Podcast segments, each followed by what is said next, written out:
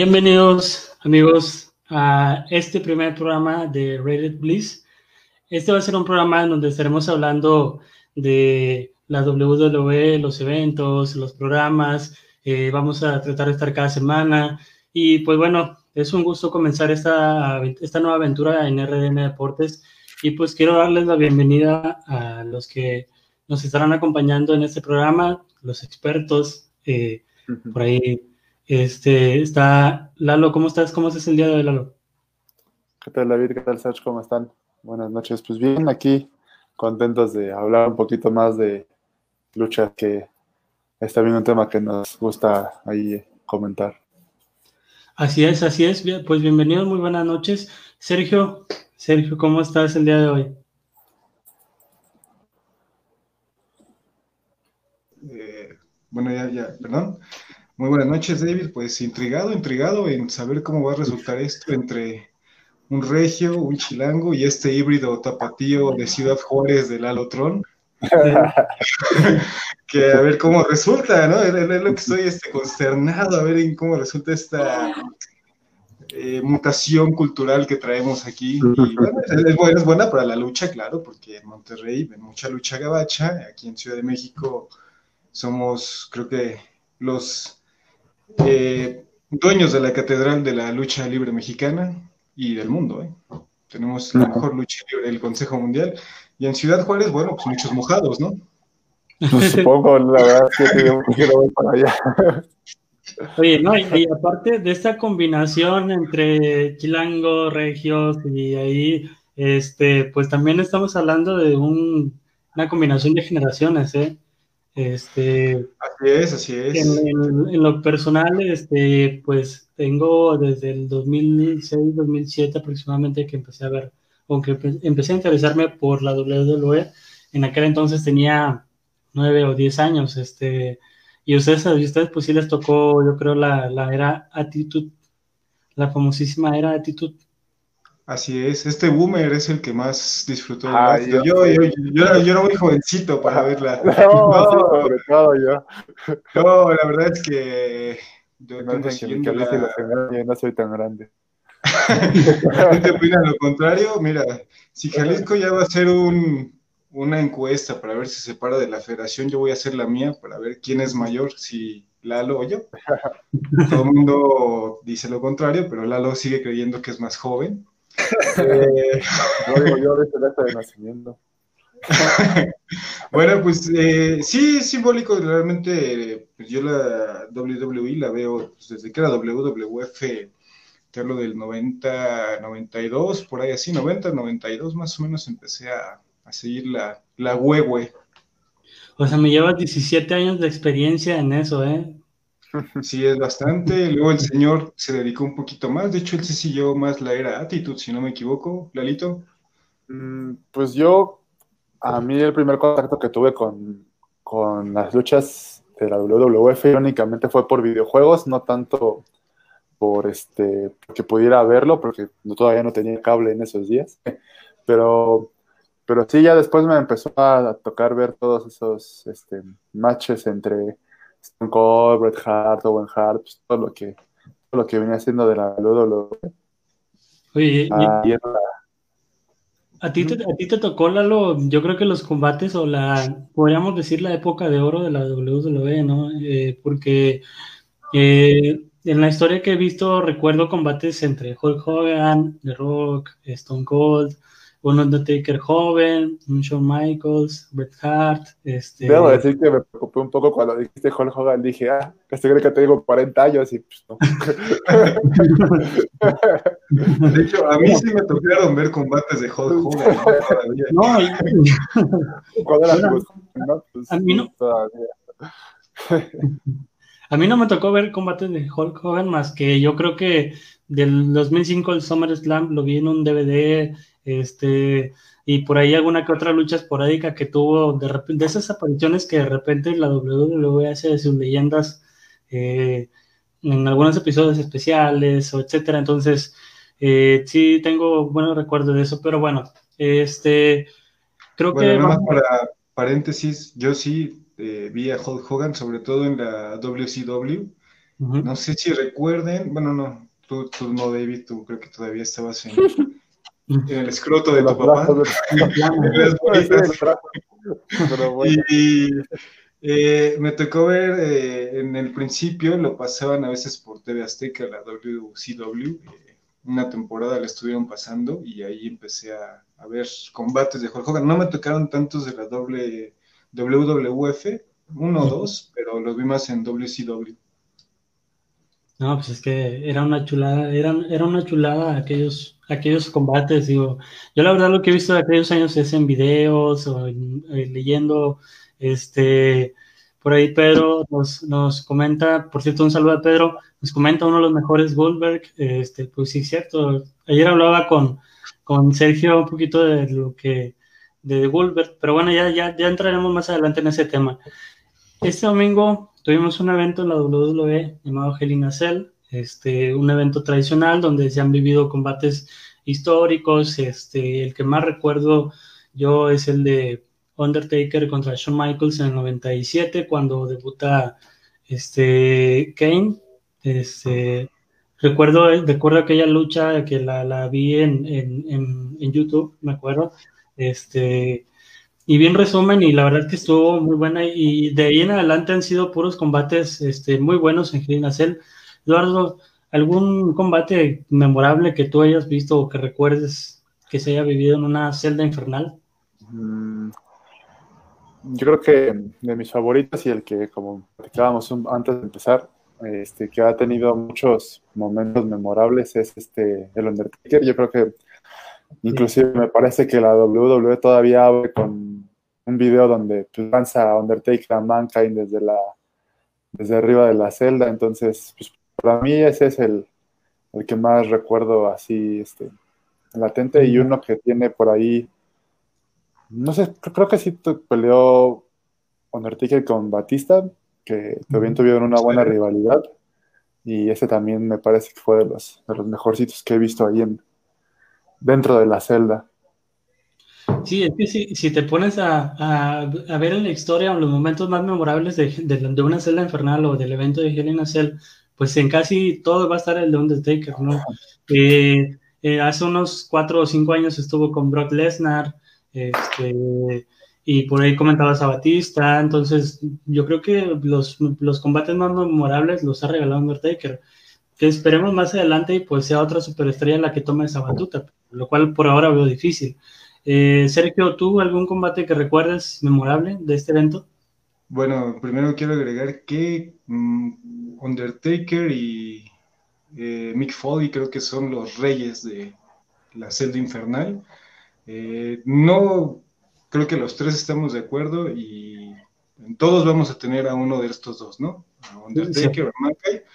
En mi caso hay uno, Triple H contra Cactus Jack, otro personaje de Mick Foley, que creo que le hace un suplex o un pedigrí y pum, también lo vuela abajo del ring y rompe el ring inclusive en esa lucha. O sea, como les digo, esos dos creo que son top en esto del Hell in Cell. Sí, la, la, la verdad es que, eh, como dices, eh, Mankind o Mick Foley con su diversidad de personajes, eh, lo, lo, que sea, pero en la persona Mick Foley o el luchador Mick Foley ha estado también involucrado en combates memorables. Y pues bueno, ya, ya, no, hablamos solamente de también celdas infernales, Mick Foley ha estado involucrado en combates eh, extremos muy, muy buenos. O sea, aquí el, que recuerdo es con Edge, donde Edge le hace una lanza y, y sale volando hacia una mesa eh, fuera del ring, ¿no? Es un WrestleMania, sí. Así es, entonces yo creo que Mankind y, y, ha sido también uno de los más involucrados en los grandes eventos o en grandes luchas de, de, de, de lo que es la W en general, ¿no? Este, y pues bueno, vamos entrando en materia a lo que fue el evento de, de Hell in a Cell este domingo que recién pasó. El evento comenzó con una rivalidad o con una lucha entre Roman Reigns y, y Jey Uso. La verdad, les soy sincero, yo no esperaba que fuera el combate inicial, eh, o bueno, no me hubiera gustado que fuera el combate inicial. Este, siento que siento que ese combate pudo haber sido más adelante, si hubiera empezado con un Jeff Hardy contra Elías, que fue una lucha muy infumable, la verdad, para mí. Este, pero bueno, tú, Sergio, ¿qué opinas de, de este combate entre Jey Uso y Roman Reigns? Eh, fue atinado para mí que lo pusieran al principio porque no esperábamos mucho de, de, este pago por evento. La verdad es que no esperaba mucho y me sorprendió. Tenía años que no veía un buen pago por evento.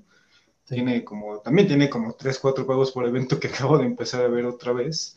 Pero sí tiene mucho. Creo que desde el WrestleMania de 2015, cuando salió el Sting, no veía un muy buen pago por evento.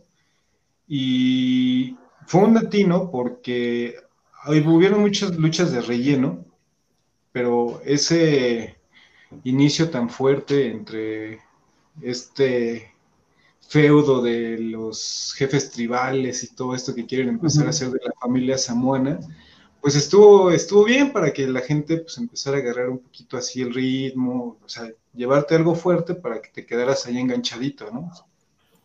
Pues sí, eh, bueno, en esa parte sí tiene razón, porque al final de cuentas, este, fue un combate que a pesar de que dominó Roman, este, por un momento la, la, el intento respuesta de Jay pues eh, te da a pensar que el combate podría acabar, no sé, en alguna, de, en algo diferente, ¿no? O con alguna intervención de alguien, eh, en este caso de Jimmy, yo esperaba que interviniera mucho antes, no cuando ya estuviera, este, ya en la lona este Jay Uso, pero eso es, eso es cierto, fue un combate, este, muy interesante, este, la verdad es que yo no, no, no me creí ese cuento de cuando Roman estaba llorando que, que quiso me iba a engañar a Jimmy para también hacerle una llave, o sea, y que al final de cuentas fue lo que terminó obligando a Jay que se rindiera, ¿no?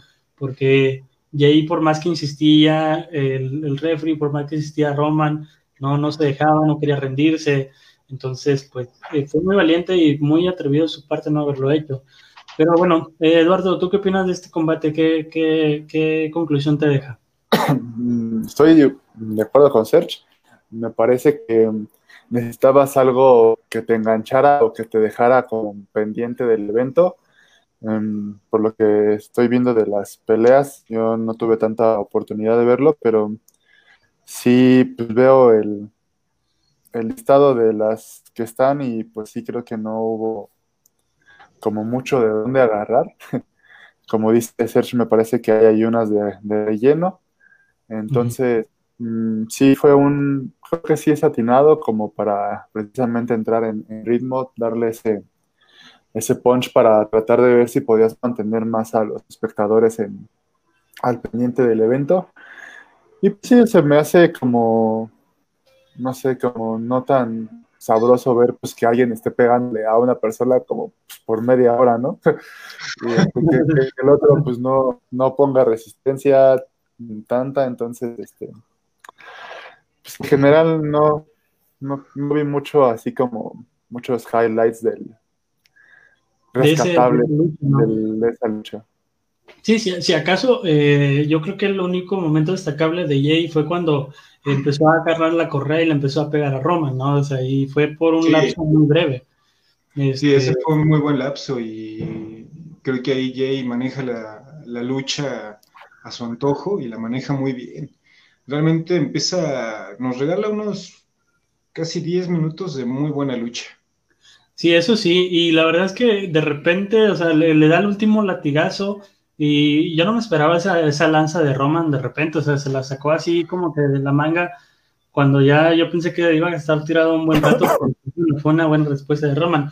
Al, al final, este, yo creo que este, este combate yo creo que nos va a durar de perdido un, un evento más o dos, bueno, después de Survival Series, que es donde se va a enfrentar a, Randy Orton, este Roman Reigns, pero yo creo que nos va a durar uno o dos eventos más eh, antes de que busquen una historia donde se relacione lo que dice el personaje de Roman, que es un, un gel que ha tomado mucha fuerza y pues involucre también a un familiar como La Roca, ¿no? Este, pienso yo que para allá, eh, con, con, el día de ayer, para allá va ese, ese, esa, esa rivalidad familiar, ¿no? El, es que tú eres mi primo, es que yo soy chiquito y no sé qué. Y pienso que para allá va encaminado. ¿A ti, Eduardo, te gustaría que se viera un combate de Rock contra Roman en un WrestleMania? Mm, sí, se me antoja. Yo creo que es como están tratando de impulsar un poquito a, Roman Reigns, por lo que veo el ritmo que está ganando la WWE. Un poquito, si ya lo impulsaron mucho, ¿cuántos títulos le han dado? ¿Cuántas oportunidades? Sin embargo, eh, en lo que comentas, están impulsando con esta nueva faceta de Hell y creo que les está saliendo bien. Sí, está, el redito que pude verlo, así es bastante odioso este personaje, este Roman Reigns. Y sí, sería como ver ese, esa entrada de rock de acuérdate, somos familia, no, no puedes traicionar a la familia, que no sé qué es. Sí lo veo, lo veo disfrutable. Sí, lo veo la, disfrutable. La, verdad es que sí. Poquito porque yo veo que después del Survivor Series, eh, como dicen, ahorita todo va a estar enfocado para allá, pero creo que después va a intervenir Rakishi, papá de los hermanos, y es cuando va a hacerse la confrontación más grande entre familia. Pienso, ahí dejo mi teoría. Eh, muy buena apuesta el primer programa, ¿eh? La pongo ahí nada más. Puede ser, apuesta, interesante. Mi apuesta nada más es que este feudo, de entre, bueno, con Jay dura unos dos eventos más. Este, porque pues yo creo que le dice a la música puede dar. La, la verdad es que eh, esa cuestión de semana a semana, ver cómo Roman acaba con Jay, aunque sea, sean una lucha de, oficial, sean algún segmento, pues yo pienso que semana a semana para mí va a ser un poco aburrido ver cómo Roman destroza a Jay, ¿no? Y lo, lo mismo, intervención de Jimmy también. Es como lo que estamos viendo de Lana, ¿no? Y, ah, pues prima también de ellos, esta Mia Jax, que semana a semana le hace un, este, destroza con lana el escritorio de comentaristas. Pues ya, te cansas de verlo, cada semana lo ves, ah, pobre lana, otra vez. Pero es que esa familia samoana, pues no, es muy vengativa. Están bravas, ¿eh? Están bravas. la sangre entre todos. La verdad es que sí, y, por ejemplo, ayer en el combate en el RAW, cuando se elige al último integrante del equipo RAW, este, o sea, fue muy curioso, fue, fue muy curioso y muy chistoso el ver cómo Lana festejando y de repente le hacen esa, ese suplex en la mesa de comentaristas, fue un poco innecesario, ¿no? Sí, pues ya van cuatro semanas que vienen haciéndole el suplex contra la mesa de comentaristas. Te digo, y, y esta Nia Jax es también familiar de los eh, de Roman Reigns, de los Usos, de toda esta familia Zamora. O sea, están haciendo algo grande ahí, ¿eh? Ojo, porque creo que sí va a ser como... Eh, platicamos hace unos, unas semanas, Eduardo y yo, de aquella familia samuana que se tuvo a finales de los 90, ¿no, Lalo? Sí, este, que estaba la Nation of Domination, eran los... Este, Nation of Domination, exactamente. Los samuanos que andaban en esos días de los 90 con Farrock y Dwayne Johnson, bueno, La Roca eran los que lideraban esa, esa Nation of Domination y pues sí eran como el primera, la, la segunda introducción porque pues ya estaba ahí tiempo atrás Rocky Johnson de, este, de samoanos, ¿no? Pero pues ya que pongan a la WWE este, el Samoan Show, ¿no? Pues creo que ya toda la familia está ahí en este. Que hagan un, una, este, una nueva submarca, ¿no? Raw, SmackDown, X y los Samoa Show. Sí, los Samoa, Oye, los Samoa hay, Show hay, hay, más, hay más familia samoana que familia McMahon, ¿eh? Sí, fácil. sí, sí, sí, no, sí, fácil. No, no, no, o sea, los McMahon son cuatro. ¿no? Porque contamos a Triple H. A Triple H como parte de la familia, sí. Ajá, y los samoanos son pues, los Uso, Roman Reigns, La Roca, Rakishi, Nia Jax, eh, ay, ¿cómo se llamaba? Eh, ahí sigue perdón? todavía, este, de hecho hablando de samoanos y de, ah, de, este de algunos antiguos, me gustó mucho ver en ese Hell in ese segmento de Lo y Otis, que estuvo ahí, ah. este, Ron, Ron Simos, el, el, antiguo APA, ¿no? Con, también de juez ahí JBL. APA, uf, luchador, estuvo, estuvo muy divertido. Sí, no, o sea, volvemos a ese tema que los samoanos, pues han tenido varios, varios, Umaga, Dios lo tenga en su gloria, pero... Sí, descansa en paz el buen Umaga. El buen Umaga que te lastimaba con su dedo gordo. Oye, y con su movimiento de, de tirarle Eh, la esquina. La nalga en la cara. Sí, con No, sí, la verdad es que sí, Umaga, mi respeto, yo a mí me tocó verlo en vivo una vez, este, y pues la verdad que es un luchadorzazo, eh, la, la, la, verdad, eh, lástima que pues le tocó un desenlace muy, muy triste la forma en que falleció, pero pues era un samoano dominante porque acababa con todo el que se le pusiera enfrente. Bueno, excepto John Cena, que por ahí acá... Claro. Eh, eh, Tuvo también buenos, buenas peleas con Lashley, ¿no?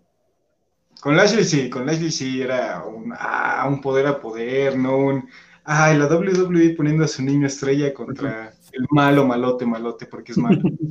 sí. Creo que, que, entre Umaga y Víscera son como los peleadores más sugestivos sexualmente, ¿no? O sea, el, el acá muy sensual y luego Umaga aventándote las nalgas en la cara, no sé, es como, como muy provocador sin querer provocar, pero de algo bueno, muy extraño. John, John, Morrison también es muy provocador, ¿eh?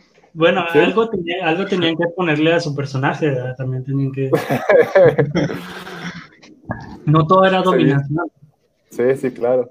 Dice la también era parte de los, de los acolytes, ¿no? De, del Taker por un, por un rato, sí. ¿no? Sí, sí. Víscera estuvo con Taker, Edge, Christian, creo Gangrel que estuvo también. ¿Te acuerdas de Gangrel? Gangrel. Ah, cómo no. Ya, ya también como un vampiro. sí, no, hombre. No, pero sí, también tuvo una, ahí su pequeño crew Taker muy bueno. La verdad, la verdad es que sí, este, ha habido eh, luchadores muy buenos. Y pues bueno, este, yo creo que en, en conclusión, este, nos debemos un poquito. Este, en conclusión del primer, de la primera lucha, pues sí, sí, sí nos dejó ahí, este, nos dejó ahí este, picado, ¿no? Porque después, pues vino una lucha Jeff Hardy contra Elías, que la verdad también esa, la verdad, ese, ese feudo es una, es una rivalidad que ya me está dando mucha hueva. ¿Por qué? Porque siempre es lo mismo. que Jeff Hardy pelea contra alguien, entra Elías interviene y le da un guitarrazo. Este, y si no es al revés, Jeff Hardy le da un guitarrazo a Elías. La verdad es que pues esa, esa rivalidad ya me está aburriendo, ¿no? Y pues fue un combate relleno, como dicen, este, porque después viene un, un, un Auris contra Demis por el contrato de, de Money in the Bank y pues ese, pues lo único interesante fue la traición de Tucker, ¿no? Eduardo, ¿tú, ¿tú viste este combate o has visto? Sí, mm, que de hecho lo que les quería preguntar, o sea, ya pasó el Money in the Bank y, y, él era el que tenía el portafolio entonces y estaban peleando el derecho por ejercer el portafolio. Sí. O, porque sí me, sí me perdí un poquito en la lucha, pero sí, todavía el me parece que es de estos personajes que, que aún este, que, que, es como muy buen heel, como dicen ustedes. Este, también es como esos que, que si te caen, te llegan a caer mal. Odioso. Y, este, odioso y con John Morrison, este, que también es este, un buen skill. Hacen buena, han venido haciendo una buena dupla desde hace un par de años. Y sí, me gustó, estuvo entretenida. Les digo al principio como que no le agarré mucho la onda porque sí, este, tiene ya un rato que no sigo los pagos por evento y me quedé así como de... Mm, o sea, sí sabía que había un, un, evento Money in the Bank porque ahora ya les he dado por hacer las peleas que antes eran como atractivas, ya son un evento, ¿no? Money in the Bank, este, sí. Creo que por allá hay uno de, de, de sillas, mesas y escaleras. Este, ajá, entonces, ajá, sí, pues está todo el Extreme Rules, ¿no? Que este, pero sí, se me hizo, sí, sí me agradó la, la lucha, no sé cómo la vieron ustedes. Sí, este, yo la verdad, eh, bueno, para, para estar en, en, contexto con, esta, con este feudo, eh, empezó desde después de Money, de Money in the Bank, el evento que fue en mayo, este, pero semana a semana ha habido esa rivalidad entre Demis y Ores, en su momento este, Cocker también y Morrison, donde Miz estaba peleando que quería ganarse el, el maletín, total llevan desde mayo con esa rivalidad también y pues hasta ahora es cuando, cuando cambió de manos el, el maletín, porque realmente eh, yo no entendí por qué lo ganó un Auris, la verdad no lo entendí, este, no veía a un Auris peleando, peleando una oportunidad de campeonato con un, este, en su momento un Drew McIntyre, un eh, Bro Strowman, pues yo no lo veía peleando contra él, la verdad es que yo lo veía peleando contra un un Apollo Cruz por el United States Champions en, en, su momento, ¿verdad? Este, pero la verdad, pues se me hizo un combate X, o sea, como les comento, lo único entretenido para mí fue la traición de Tucker, que es uno de los más grandes compañeros de Oris. Este, pero bueno, Sergio, ¿tú qué opinas de este combate? ¿Qué, qué, qué conclusiones te deja? Primero quiero agregar que lo de Jeff Hardy y Elías no está tan mal porque nos hace recordar al Rayo de Jalisco y a... Sí, yo pensé lo mismo. Sí, en cada, ¿no? Cuando nos recordándonos cada vez de, oh, ¿te acuerdas del guitarrazo de Jerez contra contra el Rayo de 2000? Exactamente, porque más que el año 2000 le propina un guitarrazo a el Rayo de Jalisco en la cabeza por ahí de los años 90, 90. mediados de los 90 y pues bueno, me hace recordar esas épocas cada que se están dando ese guitarrazo Elías y Jeff Hardy. Entonces, este, bueno, lo, dejo entretenido, no me disgustó, pero es entretenido como que se interfieran en sus luchas nada más. No es entretenido ya estarlos viendo en el cuadrilátero porque sí son diferentes tipos de lucha y no te hacen ver lo espectacular de Jeff Hardy y Elías, pues es un bulto, la verdad es que es un bulto. Sí, es el clásico luchador americano, estoy mamado, estoy muy fuerte y ya. Y pues Jeff Hardy pues, es más técnica, más acrobacias, entonces sí en el cuadrilátero se me hace aburrido. Eh, en escenas post peleas y que se interrumpan uno a otro está divertido. De lo del gordo, pues es una desgracia, pobre gordo, perdió a la novia, perdió el maletín, eh, está perdiendo todo el hombre, perdió al amigo, el mejor amigo se le fue, o sea, ¿qué, ¿qué le está quedando al gordo? Cayendo en desgracia. No, no, no, no. Cuando le cayó ese maletín, le cayó la maldición, no le cayó un premio, le cayó una maldición así totalmente. Pobre gordo. ¿no? Eh, realmente creo que quien debió haber estado peleando ese maletín por como sucedió todo en el Money in the Bank, en el evento, de, fue AJ Style.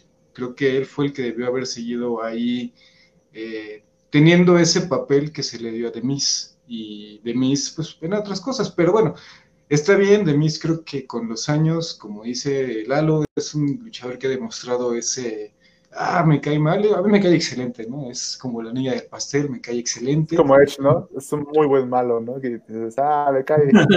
Exactamente, son, El rudo. son esos rudos buenos que dices, ah, este es chévere, Demis me cae muy bien, con John Morrison no llevan años, ya llevan como una década de compañeros Sí, en realidad. Sí, y realmente me es agradable ver esa, esa pareja. eh, creo que hacen muy bien su papel de, de mamones, de payasitos. Y es bueno que lo tenga de mis, porque creo que podremos volver a verlo en algo grande y se lo merece. ¿Cuántos años ya lleva, no? En la WWE y solamente un campeonato ha tenido, pues creo que tampoco. Y ha sido más fiel que otros luchadores que van, vienen y les regalan campeonatos como calzones, ¿no? Oye, y- oigan, y yo tengo una pregunta, ahora que mencionan esa dupla de John Morrison y de Miz, ¿cuál, cuál dupla, bueno, guardando proporciones, claro, pero ustedes cuál dupla creen que, que- que sea mejor o que les guste más? Eh, en aquellos años un, un Johnny Nitro con Joey Mercury o ahora un John Morrison, eh, anteriormente Johnny Nitro con un The Miz. Eh, Lalo, ¿a ti cuál, cuál dupla o cuál pareja te gustaba o te gusta más? Pues me gustaría para empezar que siguiera saliendo Melina, creo que eso estaría más Exactamente. interesante. Este, Pero Esa entrada en el los dos me agrada más, siento que tiene más match con, con Miz. La verdad es que mm, se me hace como que mm, como que Johnny, este Joey Mercury era más como su, su patiño. Realmente siento que ahí eran los que dominaban más esa, ese trío, porque pues era un trío, eran Melina y Johnny Nitro. Y aquí siento que tienen como, como que se hacen, como que se compaginan más ellos dos. Me agrada más ver a, a Demis y a John Morrison que a que cuando eran los Emanem. Sí, la, verdad es que eh, a mí también me está gustando, bueno, como dice Sergi, ya tiene una década de ser, de ser, de, de que sean compañeros. Me ha gustado mucho esta dupla, pero pues de un tiempo para acá, yo creo que unos tres o cuatro años, bueno, desde que regresó John Morrison a la WWE, porque estuvo un tiempo en el circuito independiente, eh, este, como Johnny Mundo, eh, me ha gustado esta dupla, pero siento que no se le ha dado esa oportunidad a la, a la dupla como tal, como en aquellos años se la daban a la, a la a un Joey Mercury y Johnny Nitro contra, contra los Harry Boys, contra Paul London este, y, y Brian Kendrick, eh, este, con aquellas, aquella, eh, ¿cómo se dice? Puedo decir, esas oportunidades por títulos en parejas, este, que ahora los tienen los Street Profits y, y no recuerdo que otra pareja también los tiene. Ah, The New Day, The New Day, este, yo siento que, bueno, eh, la pareja como tal de John Morrison y de Miz, pues merece esas oportunidades, ¿no? Las, las estuvieron peleando ahora en WrestleMania 36, pero pues yo siento que es una, una pareja que puede tener más protagonismo, ¿no? Sergio, ¿tú qué opinas? ¿Cuál, cuál es la dupla que más te gusta? Me gusta más que como... ya sacar ahí el punto final, que todavía sigue, sigue peleando para la WWE, pero en los eventos en vivo no sale, bueno, en los que hacen así como que van a, a, visit- a- a las ciudades, pero que no graban, todavía en esos eventos sale Brian Kendrick por si no lo tenían ahí contemplado. Nah, el punto, Pero- el punto, sí, no. ¿Ves ves lo que les digo? Eh, los- nos sacan los datos para humillarnos. Yo, yo no, no, no es cierto. Bueno, ya la verdad no, no sabía, desconocía eso, la verdad. Yo le dije, joven, hay que traer al Lalito que siempre saque el punto fino, el punto detalle de las cosas. eh, bueno, es interesante eso de Brian yo tampoco lo sabía, la verdad. Eh, las hacen como cuando venía la WWE aquí en un principio, ¿no? Que no grababa nada y nada más íbamos de estúpidos a gritar. Sí, la verdad, no, eh, yo me aventé como cuatro metas así, ¿eh? Que nada No, más fui a gritar. ¿Y la, y la única vez que grabaron la Ciudad de México, ¿ustedes fueron o no? Ya no estaba siguiendo mucho yo la WWE, la verdad, en ese tiempo, y fue así como de, eh, vienen, eh, X. Sí, que ahora ya vienen a, a una arena que creo que hicieron también para ese tipo de eventos como cuando viene la WWE, que es la Arena Ciudad de México, que es una arena hecha para, así tal cual, agrindada para ese tipo de, eventos, que luego hay, ¿no? Pero sí, este, bueno, ¿qué ibas a decir? Perdón que te interrumpiera, este ser. No, no, no, no, está bien, Elito, porque fue un punto fino y también pues es un punto fino aclarar que antes nos usaban aquí nada más para gritar como estúpidos en México y, Deberíamos tener esa sección en Twitter, eh, el dato fino o el punto fino también así como dato de Alito el punto fino. Eh, bueno, eh, a mí me gusta mucho John Morrison y Denise, o sea, como les decía, se me hace una dupla que embonan bien, creo que el sentido del humor áspero, bobo de ambos es bueno y lo vimos ahorita con Otis, ¿no? O sea, realmente el público quería que Demis ganara el maletín. Cuando tú lees, bueno, yo ayer estaba leyendo en Twitter todos los comentarios de Hell in Cell, eh, todo el mundo decía que qué bueno que ganó Demis, gracias a Demis, eh, bien Demis, o sea, es un, un villano que cae bien, y con Morrison creo que empalman perfecto. Creo que es de esas duplas legendarias que va a quedar mucho tiempo ahí para los futuros. Sí, la verdad es que sí, es una muy buena dupla y pues bueno, como dices, sería un buen complemento con, con una Melina, ¿no? Con ese toque femenino que pues sí le, sí le ayudaba en su momento a las parejas. Este, en algún momento llegamos a ver a un DX con, con ¿te recuerdas el nombre? Sí, sí. Eh, me acuerdo que también pues llegué a ver en su momento a un Reddit RKO este, con, con Lita también de repente acompañándolos. Este, Los Little Boys con ¿cómo, ¿cómo, se llamaba? Con Stacy Kimbler, ¿no? Creo era, o cómo se llamaba la que se con los Kimbler. Stacy Kimbler, los Little Boys. Eh, pues simplemente la diosa Alexa Bliss también salió de una dupla de, caballeros también por ahí en Next. ¿De quién? Híjole, no recuerdo el nombre. Eh, de hecho, es el que ahorita está con Seth, Rollins, el chavo que estaba ahí como de su. De su chalán. Eh, chalán, que ahorita hay supuesto amor con la hija de Rey Misterio. sí. Era él, otro chico y Alexa Bliss eran los que salían en NXT. Y lo mismo, ese, ese match, ¿no? Que hacen de una pareja y como su seco, ¿no? La, chica. Eso es bueno, siempre, siempre es un buen punch para esos eh, luchadores que están empezando. A mí me gustaba mucho una pareja, eh, Dusan Domino, en aquellos años del 2007. salían con Cherry. Y se salían, salían con Cherry, o sea, la que andaban patines. La verdad que, bueno, aparte de que la pareja, cuando recién empezó, este, tenía un buen punch este, pero también ese toque de Cherry de gritona y que si terminan los combates, pues le dan un toque más interesante. Sí, me, sí bien recuerdo que, que, eran muy buenos combates con ellos. Este, bueno, pues Hulk Hogan y Randy Savage salían con la esposa de Randy Savage, el Macho Man también. Que podríamos decir que fue de las pioneras en hacer eso. En hacer esa facción, ¿no? De dos hombres. Así es. Sí, pues la verdad es que sí nos han dejado muy buenas facciones. Y pues bueno, este, retomando el punto de estos combates, este, la verdad es que sí me da gusto que la haya ganado de Y pues ojalá que tenga una oportunidad titular en algún momento, porque pues, la verdad es que sí se lo merece. Aunque yo creo que el premio mayor de Denise, pues es haberse quedado con Maurice, ¿no? no, ah, bueno, pues es que ya estamos hablando de cosas mayores.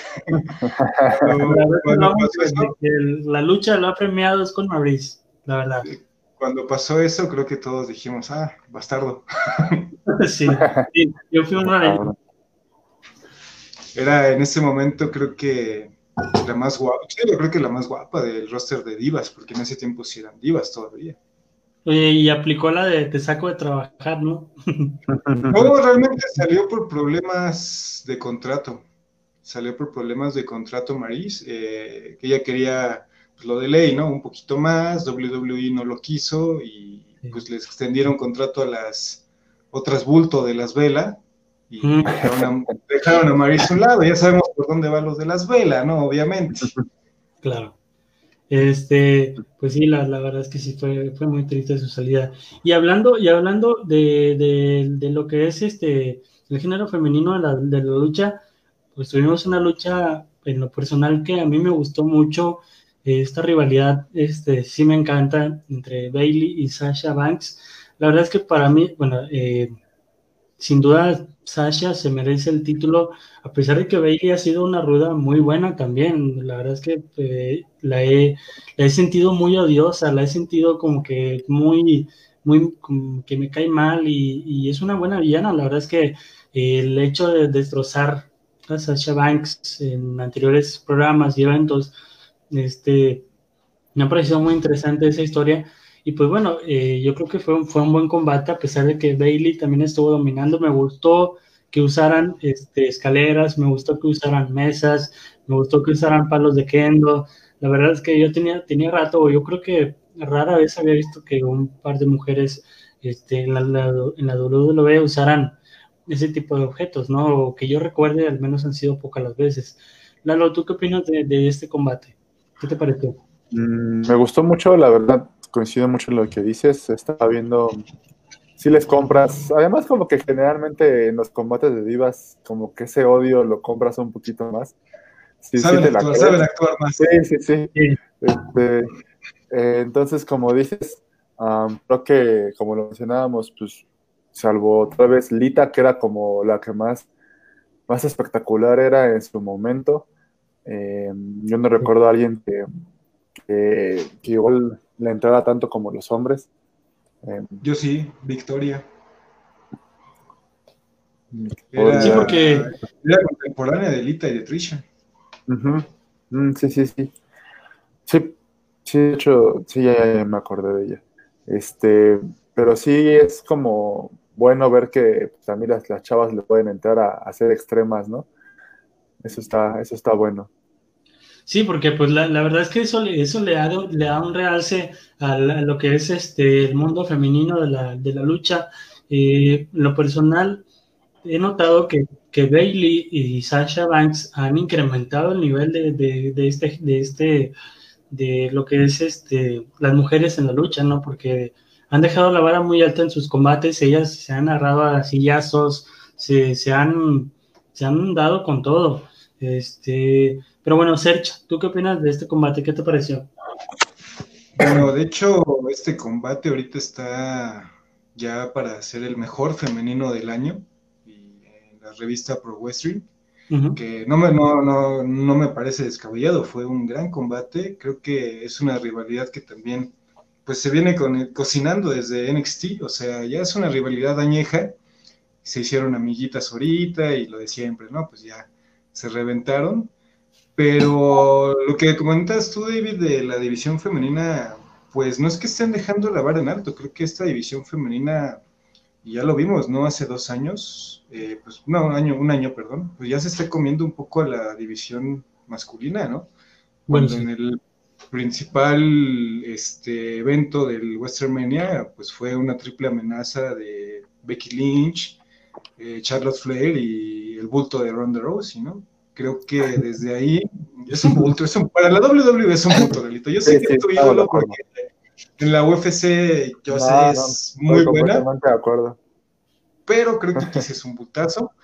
Eh, ya esta división ha levantado mucho.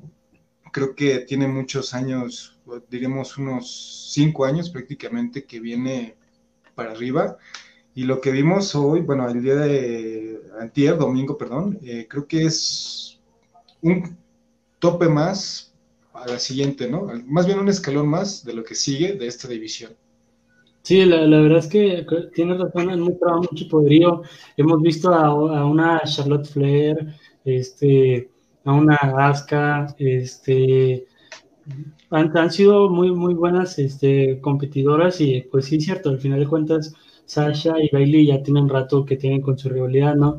Eh, yo lo, lo que lo que, lo que me deja este combate, pues me deja muy buen sabor de boca porque, como les comento, vi, vi a mujeres extremas, vi a mujeres este, combatiendo, pero sobre todo vi mucha técnica en ambas, algo que realmente pues sí hace años que yo no veía. La verdad es que eh, tienen mucha calidad para, para, para, demostrar. Y qué bueno que, que Sasha ahora tiene el título porque la verdad que se lo merece ha estado peleando, yo creo que ha sido campeona unas tres veces, si no me equivoco, dos o tres veces, y ha estado peleándolo en lo más alto, siempre ha estado compitiendo contra, contra una campeona o, cuando ha sido campeona ha estado compitiendo contra retadoras muy fuertes. Y pues bueno, este, al final de cuentas, eh, se me pasó también mencionar a una Shayna Baszler que la verdad me gusta mucho cómo, cómo lucha ella. es muy buena, muy y buena. que es una de las que merecen una oportunidad por el título, ¿no? Exactamente, creo que también estamos, no le estamos, pero le están infravalorando en WWE porque es muy, muy buena peleadora. Pero bueno, pues ahí ya sabemos que WWE luego maneja ciertas circunstancias y la imagen. Físico, imagen, todo eso. Y Sasha Banks es otro de esos ejemplos que dices, híjole, la chava realmente ha batallado porque le han dado más aparador y más escaparate a, a una Alexa Blaze, a una Becky, eh, Becky Lynch, que a Sasha Banks, que la verdad lo merece más.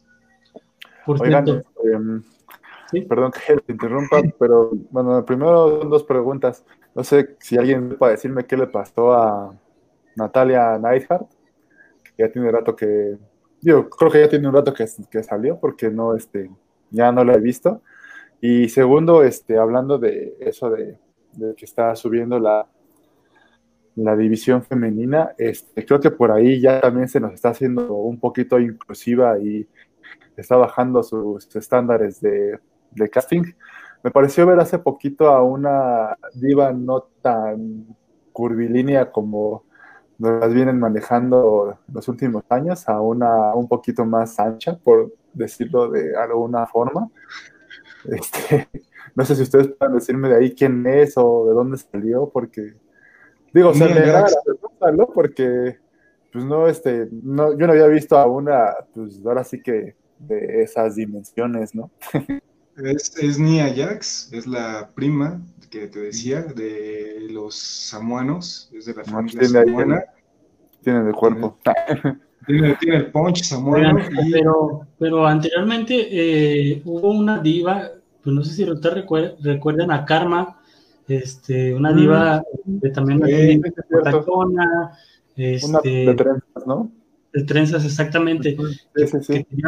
realmente se salían los estándares de las divas, ¿no? Porque estamos acostumbrados a una Candice Michelle, a una este, ah, María, este, en su momento Michelle McCool, o sea, bueno, a pesar de que ella, eh, para mí era buena luchadora, pero imagen, ¿verdad? Este, a una... Eh, Red Phoenix también salió un poquito de ese no tanto, pero sí, e, e, era como Natalia, ¿no? Como de ese... De ese, están guapas, pero están un poquito más, más fuertes, ¿no? O sea, están como más trabajadas.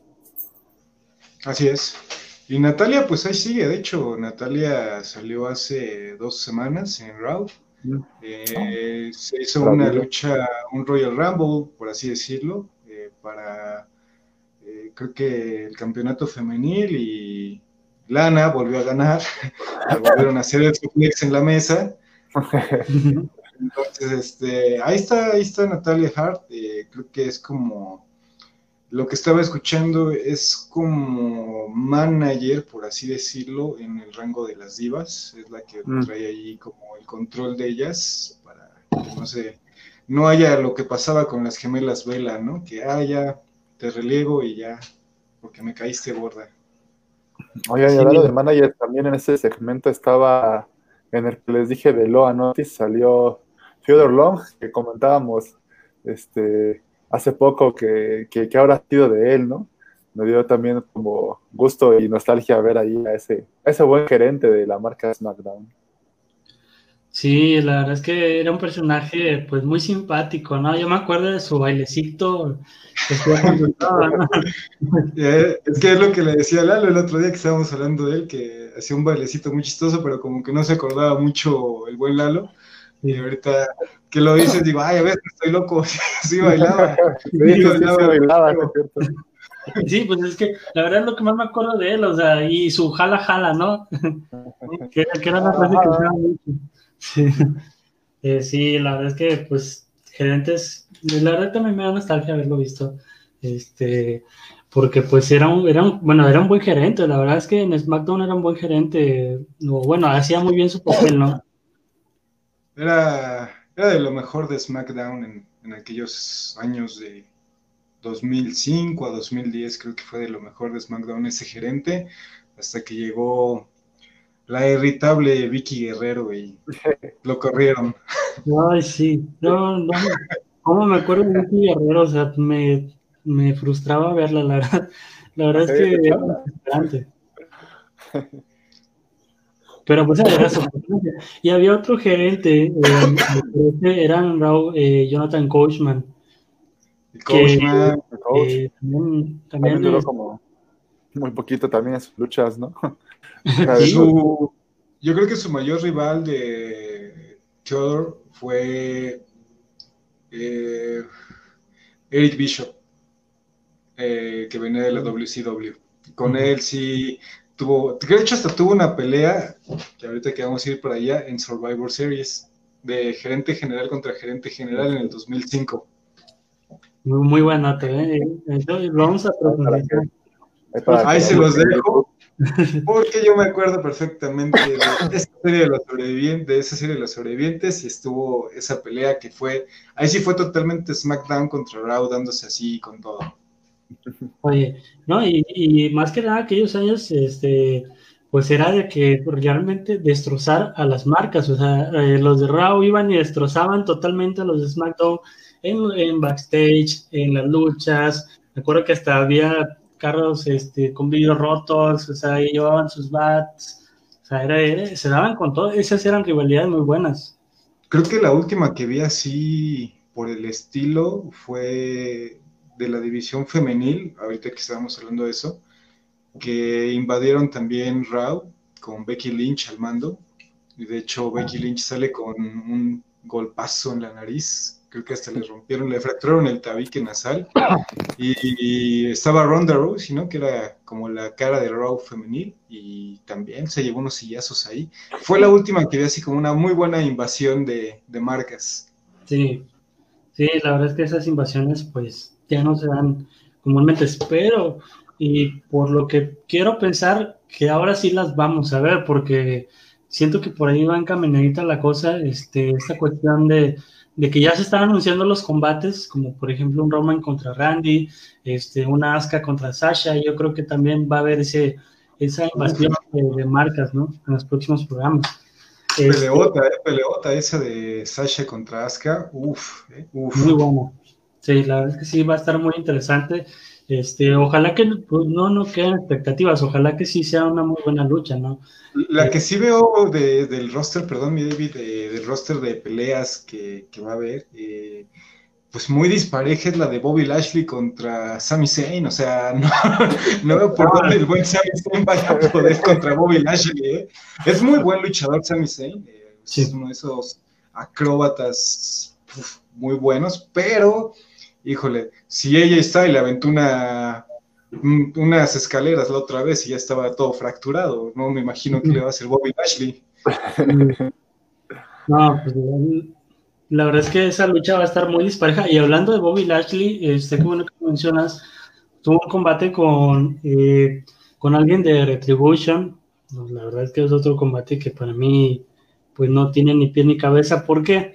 Porque Retribution es un, es un equipo que al principio empezó como muy, muy, muy fuerte, ¿no? O sea, lo, llevaron demasiado rápido la cuestión de que interrumpir el sistema, que vamos a revelar los secretos, de, que vamos a revelar ciertos videos, que, este, que vamos a intervenir. Anonymous versión WWE. ¿Cuál? ¿Cómo, perdón? Anonymous versión WWE, ¿no? Exactamente, exactamente. Sí, y, la verdad es que eh, yo siento que los llevaron demasiado rápido que ahora hasta siento que los están ridiculizando eh, contra esta, en esta rivalidad contra The Hurt Business, ¿no? Con un MVP, con un este, Shelton Benjamin, con, con Cedric, con Lashley, o sea, siento que ya los están ridiculizando al extremo porque pues sienten que ya no les está funcionando y se vio la lucha que pusieron contra Bobby Lashley de un, de un miembro de ellos, este Slapjack, que Slapjack, dicho, sea de paso, en NXT, pues era muy bueno, la verdad es que A mí me gustaba verlo mucho en su anterior faceta, en su anterior personaje, pero ahora en Retribution me, la verdad es que no me ha gustado para nada. ¿Ustedes qué opinan de este combate? ¿Sienten que fue necesario, eh, Sergio, o sientes que fue innecesario? Eh, es un combate de relleno. Eh, realmente pues, no, no, tenía mucho que hacer. no sé contra quién lo pusieron, pero creo que ni siquiera fue como el más impactante o imponente de los que están en Retribution. Y el caso de Retribution, pues es, es la, la fórmula que se empezó con DX, ¿no? Hacer un grupo nuevo, que empezara ahí como a desestabilizar todo lo que es la WWE. Eh, después se hizo con la invasión de las marcas WCW y ECW a la WWE. Eh, después con los de Nexus. Los Nexus, los acabas de mencionar. Y quisieron hacer lo mismo ahorita, pero les dieron tanto punch así de golpe que realmente se hubiera antojado que más estrellas se empezaran a acercar a ellos, se hubieran como eh, juntado más y más este, personajes de la WWE para que en esta serie de los sobrevivientes hubiéramos visto tal vez a las dos marcas unidas contra todo esto de Retribution, ¿no? como, en su momento, como en su momento, si no me equivoco, fue, ay, ¿cómo se llamaban? La autoridad, ¿no? Que eran Triple H y sus hombres ahí, este, Kane, eh, Shield, todos ellos, y que acaban juntando el bulto Cena a su equipo. Eso hubiera estado más interesante ahorita con Retribution, pero pues ya lo empezaron a llevar por otras ondas que pues nomás no. Sí, pues ahora vemos también esta cuestión de, la verdad es que, y por ahí vi un comentario, fue muy ridículo ver a, alguien de Retribution salir corriendo contra alguien de The Hurt Business en el pasado Raw. En realidad, o sea, ¿cómo es posible que le quieras dar punch a un equipo y de repente lo hagas, o sea, lo hagas que salga corriendo contra alguien de The Hurt Business? Lo entendería si fuera un The que bueno, ahí sí, pues le hace un, un, este, ¿cómo, ¿cómo, puede ser un papel de, de, asustar, de imponer a, Bray Wyatt? Pero correr contra alguien de The Hurt Business, la verdad es que se me hace totalmente ridículo y humillante para, para Retribution. Pero Lalo, ¿tú qué opinas de este combate? ¿Qué, conclusiones te deja? Mm, creo que dos cosas. La primera, como dicen, pues están tratando como de, mantener ahí al grupo de Retribution como en los reflectores. Me parece medio burdo que pues sí pongan a, a pelear contra alguien y que dure el combate que cinco minutos, tres minutos. Este, entonces no lo veo mm, como pues así como tan, tan impresionante, pues se me hace un combate más como para, les digo, como para mantener ahí los reflectores en el grupo, que será interesante ver en un futuro, pues quién se supone que son esos que andan ahí con... Hay dos, creo, ¿no? O uno con máscara, sería como interesante ver quién, quién es el, que está detrás de, esa máscara. Por ahí tía, alguien leí en un foro, creo que, que decía que iba a ir a Punk, se me hace como muy, muy improbable, pero sí sería como algo interesante de ver quién, quién está ahí, si es algún viejo o si igual es alguien nuevo, ¿no? No, y cuando, cuando salían los videos promocionales o bueno, cuando salían esas historias de que alguien detrás de una computadora con una capucha, yo me imaginaba un Simpok, la verdad es que, y sí me emocionaba la idea de que llegara a ser, pero de repente pues los veo y digo, bueno, pues es que, ok, no es un Simpok, pero al principio pensaba, pues bueno, esta facción va a ser un Nexus, un nuevo Nexus y va, va a imponer, y la verdad es que pues, realmente no. Eh, otra cosa que también me está pareciendo muy, muy aburrida es la cuestión este, de, de, Mustafa Ali eh, como líder. La verdad es que Mustafa Ali me gustaba mucho anteriormente cómo luchaba, pero ahora como líder de este grupo y ser ridiculizados, este, pues la verdad es que me está aburriendo mucho. Eh, y pues ojalá que, que, lo cambie, ¿no? Porque creo que WWE se dio cuenta eh, o está cometiendo un error, o cometió un error al haberlo lanzado así como dice Sergio, el punch luego, luego y después quitárselos así como, como así. Este, pero pues bueno, espero que más adelante lo corrijan. Y pasando... Creo que, creo que cuando se reveló que Mustafa Ali estaba atrás de todo esto, Retribution cayó. Sí. Sí, la verdad es que sí, sí, cierto, tiene razón.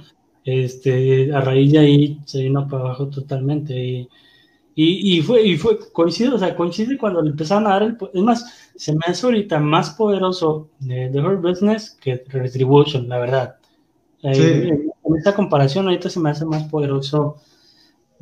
Ya estamos hablando de un luchador que ya estaba retirado como MVP, un Shelton Benjamin, un joven Cedric y un Bobby Lashley que pues también este, ya tiene sus años en la lucha, ¿no?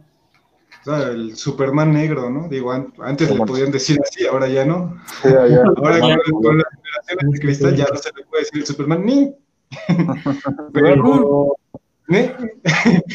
pero es que, mira, eh, son tres luchadores que por ahí del 2005 también a 2010 marcaron mucho en la WWE y Shelton era calidad pura en lo que es la estética luchística, ¿no?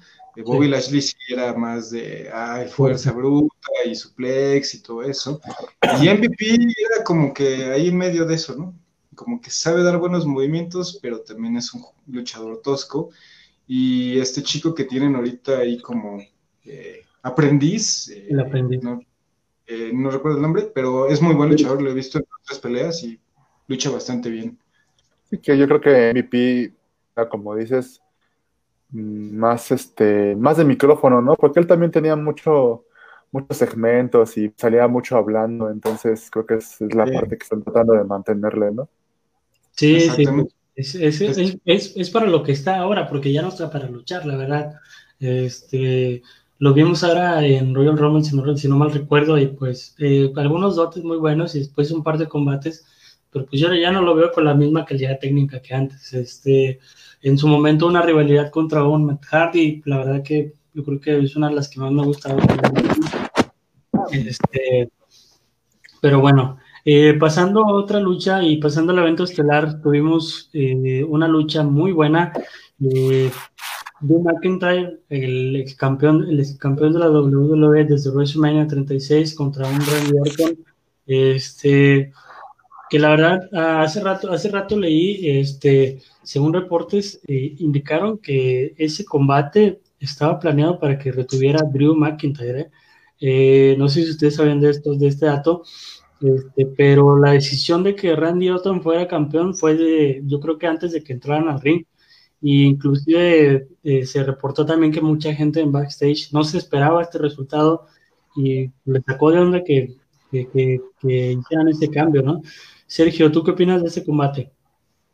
Eh, fue una buena pelea, creo que traen una rivalidad que sí se cree, que sí te la compras, porque sí se dan, se dan sabroso, ¿no? Cada que se ven. Y Drew McIntyre me ha sorprendido bastante, ¿no? De, aquel muchacho de Nexus que recuerdo a, estos tiempos. Eh, para empezar, digo, en la musculatura, vaya que ha avanzado el joven. Y eh, bueno, ya el, micrófono que tiene, eh, el porte, ¿no? Que da. Y era un buen campeón, realmente a mí también me sorprendió. Pensé que sí le iba a retener el título pero vuelvo a lo mismo, que se están cocinando muchas cosas para el Mania que viene, entre ellas eso de Randy Orton, que quede como campeón y por ahí se dice que otra vez va a llegar el bulto Cena para, pelear ese campeonato contra su mayor rival de todos los tiempos, que fue Randy Orton. Sí, yo creo que la, la situación va encaminada para allá y para que pues realmente un Randy supere en campeonatos, porque ahorita, está en el top 3 con 14 títulos, eh, le, superan eh, Rick Flair y John Cena con 16, y pues todo va encaminado a que lo supere, ¿no? O sea, eh, claro, le faltan dos reinados y yo creo que todavía le quedan muchos años a Randy, pero pues para allá va la historia, ¿no? Lalo, ¿tú qué opinas de este combate? Mm, yo la verdad también pensé que iba a durar un poco más McIntyre, siento que era como, como esa tirada de la WWE de volverlo a, poner allí en esos reflectores. Se me hace este, extraño lo que pasó, pero también este, no sé si vieron, no sé si vieron en este que ahí hubo un, un, post que hizo Randy Orton en Instagram, este, que hace alusión al grupo Evolution, en donde estaba Orton, Rick Flair, ¿no? Eh, Triple H y Batista. Y dice este, tres, tres leyendas y un actor, refiriéndose a, Batista. Tiene nada más seis títulos y ellos tienen ya creo que 14, 16, ya por ahí. Y este, entonces pues igual y por ahí habría que ver si no, no está también vendiendo algo con Batista, ¿no?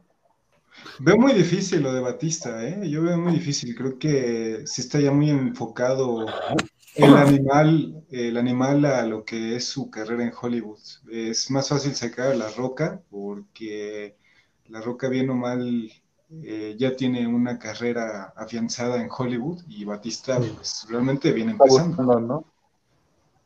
¿Qué, perdón? pero, sí, me, sí me gustaría ver esa, ese, esa rivalidad otra vez, este, un Batista contra Randy, eh, porque sería una lucha de poder a poder, la verdad es que, pero volvemos a también a lo que dice Serge, eh, pues Batista en, las ocasiones que ha tenido oportunidad ha dejado en claro que él no tiene intenciones de, de, regresar a la WWE. Si, si, acaso tuvo una aparición especial el año pasado, si mal recuerdo, o hace dos años, este yo creo poco después de la lucha con Triple H, además la lucha con Triple H en WrestleMania, este, donde que pelearon por el campeonato, si no mal recuerdo, este, fue la última de Batista, creo que fue hace, fue hace dos años. Fue hace dos años y de hecho era para promocionar Guardianes de la Galaxia 2. Sí, o sea, nada más con ¿Sí, Sí, pues a eso van también muchas veces, ¿no? Sí, la Roca cuando llegue es porque va a promocionar una película. Oye, entonces, ahora, ahora que salga. ¿Sí? No, sí, adelante, adelante. Bueno, ah, bueno sí, porque antes que se me olvide, no, pues ahora que salga Guardianes de la Galaxia 3, a ver si no regresa, ¿eh? Eso sí. sí ser. No, no, sé si que, ¿Cuándo te ibas a decir tú? Sí, este, que no sé si se acuerdan que también cuando empezaba John Cena que hizo de Marine, cada que había una pausa en la WWE, este, una, un anuncio así era de, de, ya, ya se fue. Se le ya fue el video que acaba de hacer. Me cae gordo cuando hablan de ese hombre, me cae gordo cuando hablan de ese hombre. Entonces, este, sí, pues sí sería como posible, ¿no? Que ahí cuando salga Guardianes de la Galaxia 3, pues igual y vuelva a aparecer. Pero, Pero no sí me curiosidad no creo que para un punch tan grande como para un Randy Orton por un campeonato así. O sea, sí como para otra vez con Randy Orton, pero sin título de por medio. Sí, como cuando fue lo de con Randy Orton, ¿no? O sea, nada más ahí como para. Exactamente. Sí, porque si, si lo haces así, pues no tiene chiste. Se van a estar habiendo campeones y campeones como Gronkowski, ¿no? sí, sí, o sea, no, no, no, no, no debe de. Eh, en, en, esencia, creo que. El 24-7. Eh, fue 24-7, pero oye, pues, no, no, no, no se puede estar haciendo campeones ahí a quien se les antoje. Mañana voy yo y también. Voy a pedir que vayan 24 horas de campeón. no, hombre. Sí, no, pero, o sea, él quería sus anillos y su cinturón de campeón. Sí. El la que otra. Sí, o sea, era su intención, ¿no? Era como que para su la fotografía en Instagram, ¿no? Exactamente, de fotografía de Instagram. Pero en general creo que la lucha estuvo bien y sí sorprende lo de Randy Orton. Eh, he visto muchas quejas de aficionados que pues Dicen que debe haber mantenido McIntyre el título, hay que seguirle dando oportunidad a los, a los nuevos y a dejar pasar a estas figuras, ¿no? Estos íconos como Orton en estos momentos. Pero ya, esto sí es totalmente un sentimiento. Creo que si Orton supera los 16 reinados de Flair y de Cena, estaría muy agradecido en verdad, porque creo que es un muy buen luchador y que sí se lo merece. Sí, la verdad es que Randy Orton es uno de los luchadores eh, de mi gusto, debo, debo de confesarlo, pero sí siento que sí lo ha merecido porque ha, trabajado mucho por ello. Y, ha sido, hablando de mí, hablamos de mí también hace rato de la, de la fidelidad, pero Randy también ha sido uno de los más fieles este, de la WWE, ¿no? En su momento llegó a tener un reinado de United States Champion no le importó, o sea, el, tipo, siendo que está para pelear campeonatos como el, de la WWE o el Universal, no le importó tener un reinado como campeón de los Estados Unidos este, por un tiempo y estar peleando contra luchadores como Daniel Bryan, por así decirlo, un ejemplo, o sea, un Apolo, un Sami Zayn. Un Rey Misterio. Un Rey Misterio, este, eh, o sea, sí, hablando, la verdad es que Rey Misterio ya hace años que no, y Rey Misterio es, una, es un luchador que pues realmente eh, también me gustaba mucho, pero pues ya me pareció innecesario este feudo con Seth Rollins y su ojo. sí, sí, sí. Su ojo de plastilina o quién sabe qué sería. Por cierto, eh, noticia de último momento, ya lo recuperó. Ya recuperó los ah, mira, los ojos crecen, qué bueno. Es bueno saberlo. La, nanotecnología está funcionando. Sí, sí, sí. la verdad que innecesario. Este, y por sí, cierto, platicábamos, este, perdón que te interrumpa, David, este, hace unos programas de miscelánea. Creo que um, a, Rey Misterio le, por, o sea, va a sonar feo, ¿no? Pero creo que, que le impulsa mucho su carrera la muerte de Eddie Guerrero, ¿no? Porque este es ahí donde empiezan como a, llevarlo a como el sucesor de, ese, de ese latino hit. Y es a partir de ahí es donde se empieza a tener ya más, este, más promoción. O sea, no es malo, es un muy buen luchador, pero no siento que. Mm, bueno, aquí sí viene como esa pregunta de qué hubiera pasado si, si Eddie no, este, no, no, fallece igual y, y, este, y estaríamos ya este, viendo a Rey Mysterio inclusive en TNA, ¿no? En una de estas cuando todavía estaba, no sé. O en la AAA. O en AAA de regreso, ¿no? Sí, matando, matando perros. Matando perros, sí, sí. Ah, eso ya sucedió. Este, oigan, pero, pero sí es cierto, este, yo creo que ese, ese punch o ese empuje a Rey Misterio, pues bueno, la verdad es que tampoco discuto lo, lo, lo, su calidad en su momento y como les comento, también era de mis gustos, pero no discuto el tema de que ese fallecimiento de Eddie, este, pues parece que le cayó del cielo a Rey Misterio porque, porque eso de haber usado este, la bandita aquí con las iniciales de Eddie Guerrero, parece que le dio un premio muy grande en la WWE para ser impulsado y que bueno, en su momento llegó a combatir, a combatir perdón, contra este, por, el campeonato mundial pesado contra un Kurt Angle, en WrestleMania 22. Eh, Randy Orton, en aquel momento este, también estuvo ahí presente. Eh, en el 2009 con un The Great y Batista. En su momento con un Kane. Este, pero pues la verdad es que, pues sí, cierto, fue mucho premio para él el fallecimiento de Eddie Guerrero, que para descanse, la verdad es que este, no me tocó verlo, pero sí sé lo que representa un Eddie Guerrero para los latinos, para la lucha libre también pero pues siento que fue mucho premio para Rey Misterio. Y, y, aquí, aquel Royal Rumble donde ganó, este, que fue, que fue el primero y se quedó hasta el último después del fallecimiento de Eddie, pues te da a entender muchas cosas, ¿no? Te da a entender para dónde iba la carrera de Rey Misterio.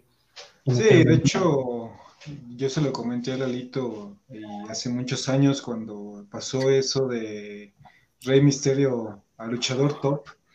Eh, Stephanie McMahon había dicho que los planes originales de todo eso eran para Eddie Guerrero.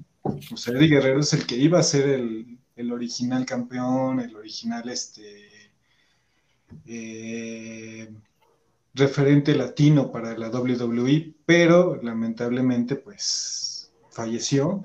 Y si voy a ser muy sincero en esto, eh, y tal vez podremos recibir críticas, pero creo que nadie ha alcanzado ese poder y ese icono latino que tuvo Eddie Guerrero. Aunque me digan de Rey Misterio y después lo intentó Alberto del Río, no, no se les va a igualar. Y aunque Alberto del Río le dieron también títulos casi ahí regalados a escupir, no va, no va a superar ese carisma y ese punto de icono que tuvo Eddie Guerrero. Sí, la, la verdad es que Eddie Guerrero, este, pues inclusive tuvieron ellos un feudo, ¿no? En, en SummerSlam 2005, Eddie Guerrero cuando Dominic estaba chiquillo. O sea... sí, yo lo vi, de hecho, me sorprendí ahí cuando salió ahora la pelea con Seth Rollins y yo así, ah, yo vi ese mocoso, yo lo vi así, chiquito, ya, ya, ya, pelea por el papá. ya, ya, ya pelean juntos, ya, ya todo. sí, o sea, la, la, verdad es que eh, Eddie, eh, sin duda, era, era, era mucho corazón, pero sobre todo era muy, muy habilidoso. Eh, técnicamente, este, quizá no era muy, muy dotado, pero tenía mucha garra y la verdad que en los DVDs que he visto, en los videos de sus luchas, este, pues eran luchas muy entretenidas. La verdad es que Eddie Guerrero sí iba encaminado, yo creo, para, o bueno, pues yo creo que hasta la fecha lo recuerdan, porque hasta hace poco he visto entrevistas donde hablan de Eddie Guerrero y, eso te habla de lo que marcó y a pesar de que no fue tanto, eh, tanto los, los, años que estuvo este, activo, lamentablemente por su deceso, ¿verdad? Así es, fueron en WWF y WWE como tal, habrán sido unos 6, 7 años los que estuvo. Sí, eso fue, fue, muy poco el tiempo y que por cierto hace poco vi la entrevista de Vicky Guerrero, este, donde platicó desde la noche que falleció y ¿no? Que que Vicky recibió una llamada de él, este, creo que no la contestó porque era muy noche o muy tarde. Este, y pues hasta la fecha Vicky se arrepiente de, no haberlo hecho. la verdad es que son cosas muy tristes también cómo pasó todo, pero pues al final de cuentas. Ya ves, Lalo, contéstame las llamadas. sí, perdón.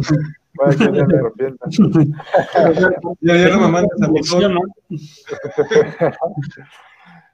Yo creo que también Eddie tenía como Mm, como que te venía mucho al pocho, ¿no? Que yo creo que me este, ha de haber jalado mucha gente en su momento de, de, los latinos de Estados Unidos. Esa onda de que entre en su low ride y, y este, ah, viva la raza y todo eso, pues era como muy, creo que se da mucho allá y sí es como algo, algo que también hacía que pues, tuviera como más esa, ese apoyo de ese grupo o de esa minoría de allá de Estados Unidos, ¿no? Que, este, que al final, pues no, sí. Minoría ya no tiene nada, ¿eh? Bueno, la no, minoría ya no tiene nada. No somos nada, ¿verdad? Ya. Este, bueno, en su momento. Sí, porque intenta, intentaron llevar a un, en su momento, a, psicosis, este, en aquellos años. Cool. Exactamente. Era la Mexican, y, y psicosis. Crazy Mexican o Mexican Crazy o no, no, eh, eh, no Super este, Crazy. Ah, Super Crazy, bueno, sí, Super Crazy era el mismo, ¿no? No, pero lo, el grupo se llamaba Mexican. Mexi, Mexicool. Mexicool, ah, Mexicool, cierto, cierto, cierto. Sí, muy bueno, y pues también, a mí sí me tocó verlos luchar, eran vaciados. Pero... Que ahora que lo, que lo pienso, perdón que te interrumpa, me siento, y que lo puedo capacitar, que este, razonar más, debo de sentirme ofendido porque salían como, como en una podadora, ¿no? Y como que eso de que el mexicano sea que hace esos, esos papeles allá. Ahora, ahora que los razones es como de, ah, maldita sea. Es que volvemos al mismo tema que dije hace rato, el Superman. ¡Ni! Antes la WWE sí manejaba estereotipos muy cabrones.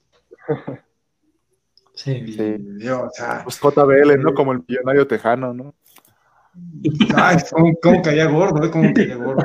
Sí, sí me acuerdo, me acuerdo de ese tipo, ¿no? O sea, que fue integrante de, de, de una facción muy famosa, ¿no? Este, no sí, exactamente. De, de APA, ¿no? Si no me Sí, equivoco. exactamente. Era Este, Bradshaw nada más. Pero pues sí, cierto, se manejaban eh, en aquellos años. Ya después eh, empezaron con el mensaje del dino, al- dino al racismo y toda la cosa. Y, este, pero pues sí, la verdad es que ahí eh, intentaron ahí, por ejemplo, también meter a Sin Cara, o sea, que pues Sin Cara yo creo que fue un experimento que no les jaló porque, este, que bueno, Sin Cara, eh, vamos de, de aclarar que o estar en contexto que era místico. Después, este, el personaje de Sin Cara se lo dejaron a único, o sea, se han, se han intentado ir latinos, este, o, o mexicanos también, eh, bueno, nada más mexicanos al menos de otras partes, pero se han intentado estar latinos y Estaba nunca le, le ha llegado al- a los talones a eh.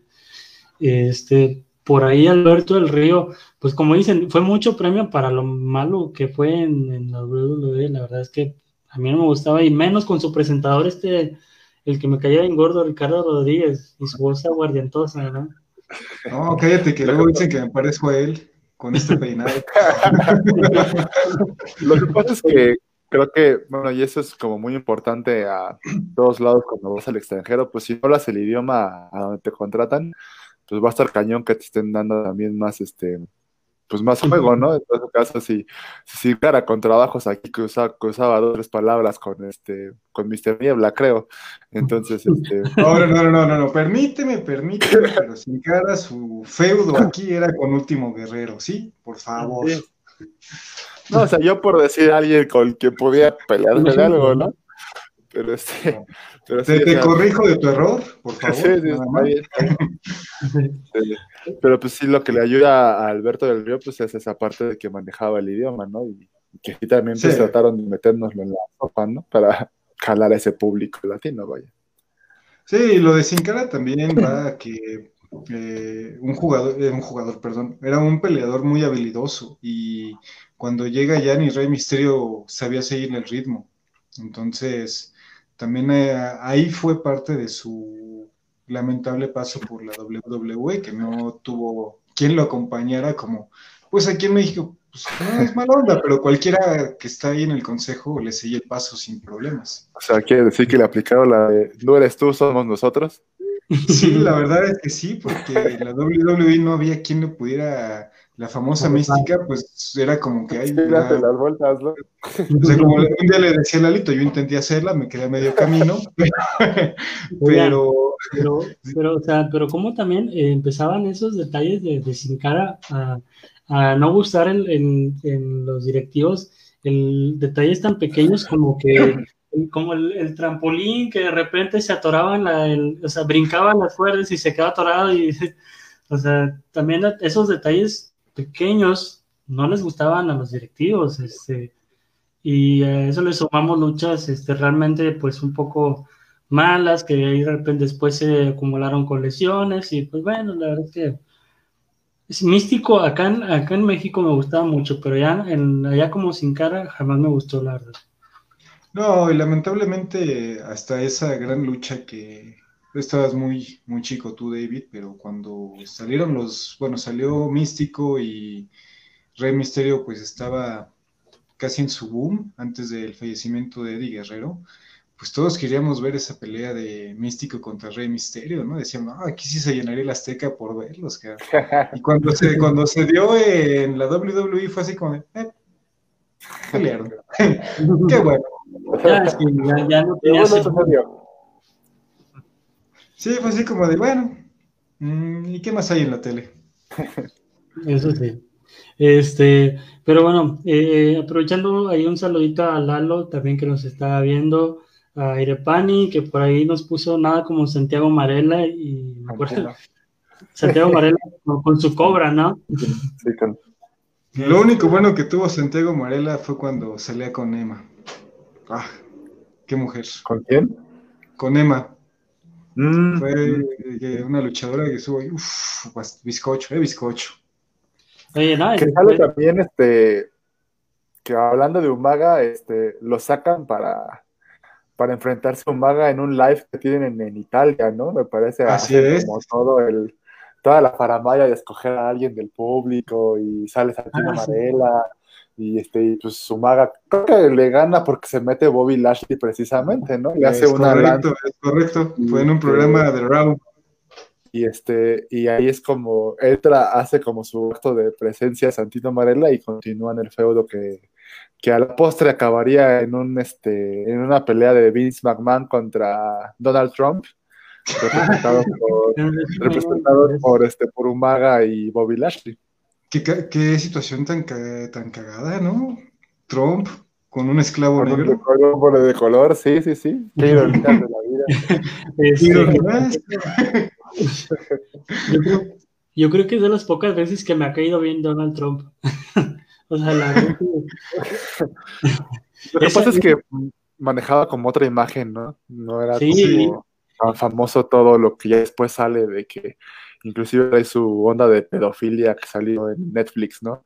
Entonces Ah. pues, manejaba otra, otro perfil en estos días, ¿no? Pero pues ya con su rol de presidente ahorita, pues ya está expuesto a, A todo. a, a que salga quién es realmente, ¿no? Sí, en Sí, ese yo tiempo, en ese tiempo veíamos bien que Bobby Lashley lo representara, ahora decimos, ah, cabrón, ya desde ahí estabas manejando tu racismo. Sí, Quiero trabajar a un negro por ti, por lo que no quieres. ¿no? Te dice negro, imbécil. Este, Bueno, este fue el primero y último programa. oye, lo, lo bueno es que era el, el- el de prueba, ¿no? Este programa. Este era el piloto, este era el piloto, entonces es si no funcionaba ya. Sí, no, y después vamos a cambiar de nombre y en otra página. Este, Este, Oye, Lalo, ¿cómo te sientes? ¿Cómo te sientes, Lalo, de haber arruinado todo un medio de comunicación deportiva? No, no creo, no, no, no va a pasar eso. la verdad es que me siento bien. Que no lo haga. Bueno, si este Isra no lo no tumbó el medio con su comentario también en, en Sin Filtro, pues creo que estamos un poco salvados, ¿eh? Sí, la verdad que sí. Y, y pues hablando de eso, sí, también me acuerdo de, no sé si se acuerdan de la vez que creo que era como, como el dueño o presidente que tenía ese papel de, de, de Raw, cuando empezaba a regalar dinero a los shows, ¿no? Que empezaba a lanzar dinero a la gente, ¿no? Sí, es. el techo. Eh, pues fue to- en todo ese feudo, ¿no? Que Sí. cada que se presentaba llegaba y aventaba dinero. Ah, dinero. Muy al estilo Floyd Mayweather, ¿no? Aventando acá dinero. Y acá, y- y acá uno de pobre, así, ah, no mames, hijo de puta, yo no tengo ni lo acepto, pero me duele mucho. Sí, pero pues no, no lo hizo cuando vino a México, ¿no? La WWE, si no hubiera estado padre. Que unos cuantos dólares. Ahí agarrar un dolarcito y dices, bueno, al menos.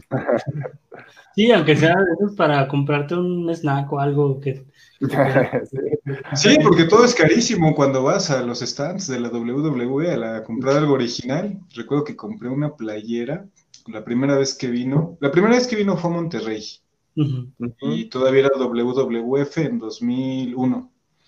Volvió a venir hasta 2005 y recuerdo que fui a comprar una playera que traía en la mitad al campeón de Raw y en la otra mitad al campeón de SmackDown, que eran Batista y John Cena, y el roster, ¿no? Unas caritas de algunos otros luchadores. El máximo campeón. El Sí. campeón, Batista, sí, Batista, un gran campeón. Y, y fíjate, fíjate, ahí, ahí todavía no me caía tan mal Cena y compré esa playera, me costó 900 pesos, cabrón. Ahí ya ves, la- No, o sea, todo lo que pagaste por tener a Cina en, en tu Sí, playera. sí, sí, sí, sí. Sí, sí, sí, en honor a Cena me compré esa playera y qué bueno que ya no sé dónde está, eh, bendito Dios. Fíjate que hablando así de esas anécdotas, no sé si te, bueno, si te acuerdas, Serge, que, que antes cuando conseguías mercancía, pues era en Cuapa, ¿no? Era como el Sí, lugar donde ah. podías encontrar esas cosas. Yo me- Hay que poner el, el- que eh, espera, hay que poner el asterisco que eh, Coapa eh, es una zona de aquí de la Ciudad de México al sur y es un bazar de eh, varios localitos, pero encuentras ropa o Tenis. encuentras cosas, tenis, que no encuentras tan fácil en tiendas, discos, este, juguetes, todo eso, y hay que explicarle a la gente, porque pues, así dices bien chingón Coapa, pues no van a saber. Este, y ahí compré una playera de, de Randy Orton cuando todavía traía eso de Legend Killer. Y sí, Uh. también me costó como, como 500 pesos, creo. Sí, sí, estaba. Era caro. Era caro ser fan de la WWE. Era caro porque ahorita ya están más baratas. Fíjate que me estaba metiendo la semana antepasada a ver la playera de Alexa Blaze y está en 350 online. Dije, ah, mira qué bien, ya no está tan caro como antes. El problema es que el envío es donde ahí te la dejan ir. Sí. Ah. Iba a decir eso. Sí, sí, sí. No, pero es que ya, ya hay tienda aquí en México. En Ciudad, en Ciudad de México ¿Ah, ya sí? hay tienda de la W. Sí, está en la colonia de Roma. Fíjate, no, fíjate, no, no, no sabía eso, pero es bueno saberlo por sí. Pero me imagino que es más del de ahorita, ¿no? Mm, Pues debe de haber algunas cosas de lo pasado, pero pues yo quiero mi playera de Alexa Blaze. Si alguien quiere regalármela, pues ya sabe, puede enviármela. ya, se, ya se acerca mi cumpleaños, ¿no? ¿Cuándo es tu cumpleaños? El primero de diciembre, Davis. Cumplo 30 y braf de años. 30 y Autocensura de la edad. Bueno, creo que aquí se acaba el programa. Demasiada censura. Censura eso. No, yo, la verdad, este, a pesar de que he sido fan de la WWE desde, desde aquellos años, como comentaba, 2006, 2007, por ahí, este, son pocas las veces que he tenido mercancía de la, de la lucha, como playeras o algo. Solamente eh, lo que sí he compraba mucho en su momento, este, no voy a decir de qué procedencia eran los DVDs de los eventos. Este, eso, eso, ya me sonó a algo raro, ¿eh? Este, no, no se crean, este, eran piratas, la verdad, eran piratas. Este, pero pocas veces me compré una playera, yo creo que solamente la vez, la vez que vino la, la, a la, vinieron a la Plaza de Toros Monumental en 2008, yo esa vez me compré una playera de DX y una pulsera este, de luz verde de DX. Ah, sí. Y, fue lo único que me compré. La verdad es que, eh, pues yo creo que en mi adolescencia era más, eh, me interesaba más por verla que por realmente comprar una mercancía, porque pues ni siquiera tenía posibilidades, o sea, estaba muy chavilla también, o sea, no era como que, y tampoco era muy interesado como para decir, ah, cómpreme esto, o cómpreme lo otro, este, pero pues ahora sí me doy de, de, topes con la pared, porque digo, pues sí me hubiera gustado tener al menos pues una camisa de un Edge en su momento, pues, la, la, recayó, Sí, o sea, eh, incluso la playera de DX me perdió, o sea, tengo fotos pues me perdió. Este, y pues sí, o sea, la verdad sí me gusta tener mercancía, algo de recuerdo, ¿no? O sea, pero pues ya no tengo nada y pues ahora busco el Mercado Libre de repente eh, encontrarlo, pero pues no, no, no venden nada. Ahí por si llegan a ver algo por allá, pues me dicen. Sí, si la veo, te la compro, claro que sí, David, cómo no. No, fíjate que yo sí tuve muchas playeras de WWE, del Taker sobre todo. De, pues, sí, fue mi, favorito. De Bret Hart quise comprar, pero nunca encontré. Hasta que regresó la WWE y le empezaron a sacar otra vez la mercancía, pero ya en ese tiempo no, la, no, no veía mucho la WWE. Y lo que sí tuve bastante en mi infancia fueron los muñecos de la WWF. De eso sí tuve. No te un montón. Sí, tenía hasta, tenía hasta mi ring. Y sí tuve como unos 30 que mi papá me trajo de un viaje a Estados Unidos. Y tenía. Tenía un Hulk Hogan, tenía Macho Man, tenía. Híjole, varios, varios, varios. Digo, de los más recientes, pues ya no, no estaba, ¿no? Pero sí, sí, tuve varios. Tuve eh, un Bret Hart, de hecho, así. Personajes icónicos, ¿no? Sí, y Undertaker lo quise, pero se divorciaron mis papás y pues ya no hubo este, regalos para mí. ya no llegaban los regalos. No, pues, oigan, y por ahí sí me consiguen mercancía de Chris Benoit, nada, no es cierto. Oh, Otras horas. Seguro sí es el último programa. ah, ¿saben que Hay que aprovecharlo bien y platicar todo lo que teníamos que platicar, porque sí es el último programa. no, que, yo quise, quise, conseguir y, y, no, no pude, fueron esas dos playeras, una de la de Rated R, la clásica que tenía Edge, y la de Christian, la de los Pips, la que sacaba con su S. Ah, esas esas me gustaban y esas sí no, nunca más las vi. No, yo creo que esas...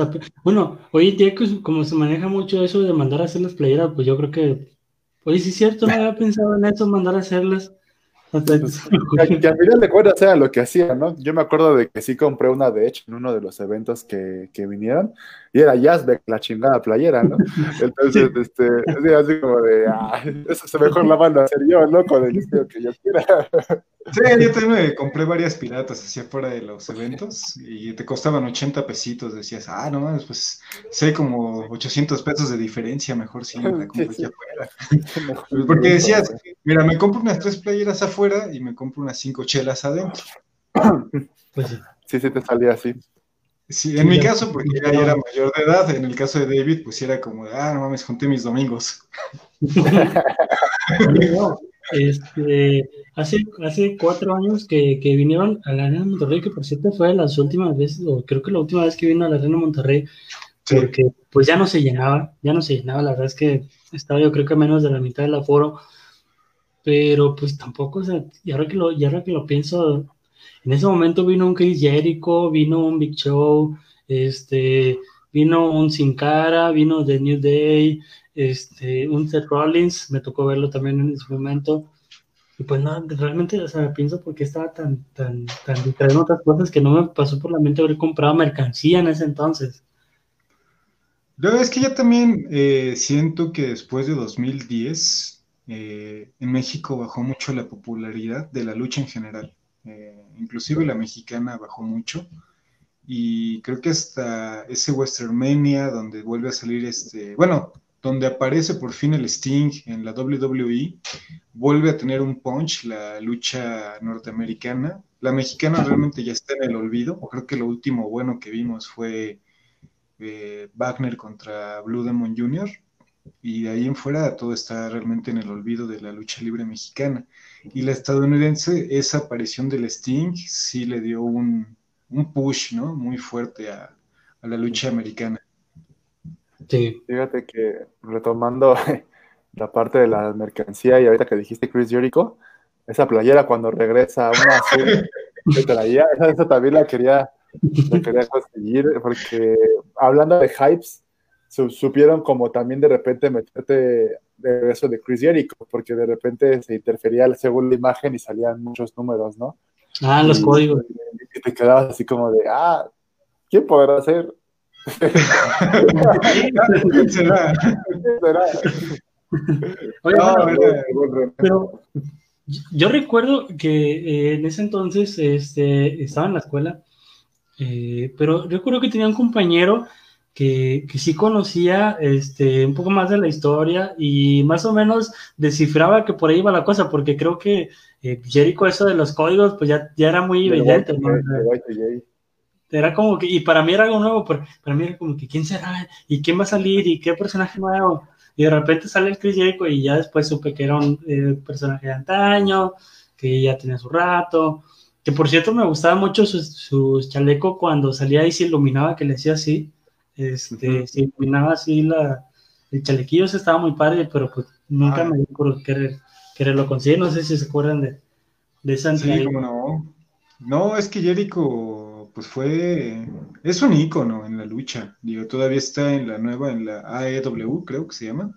Sí.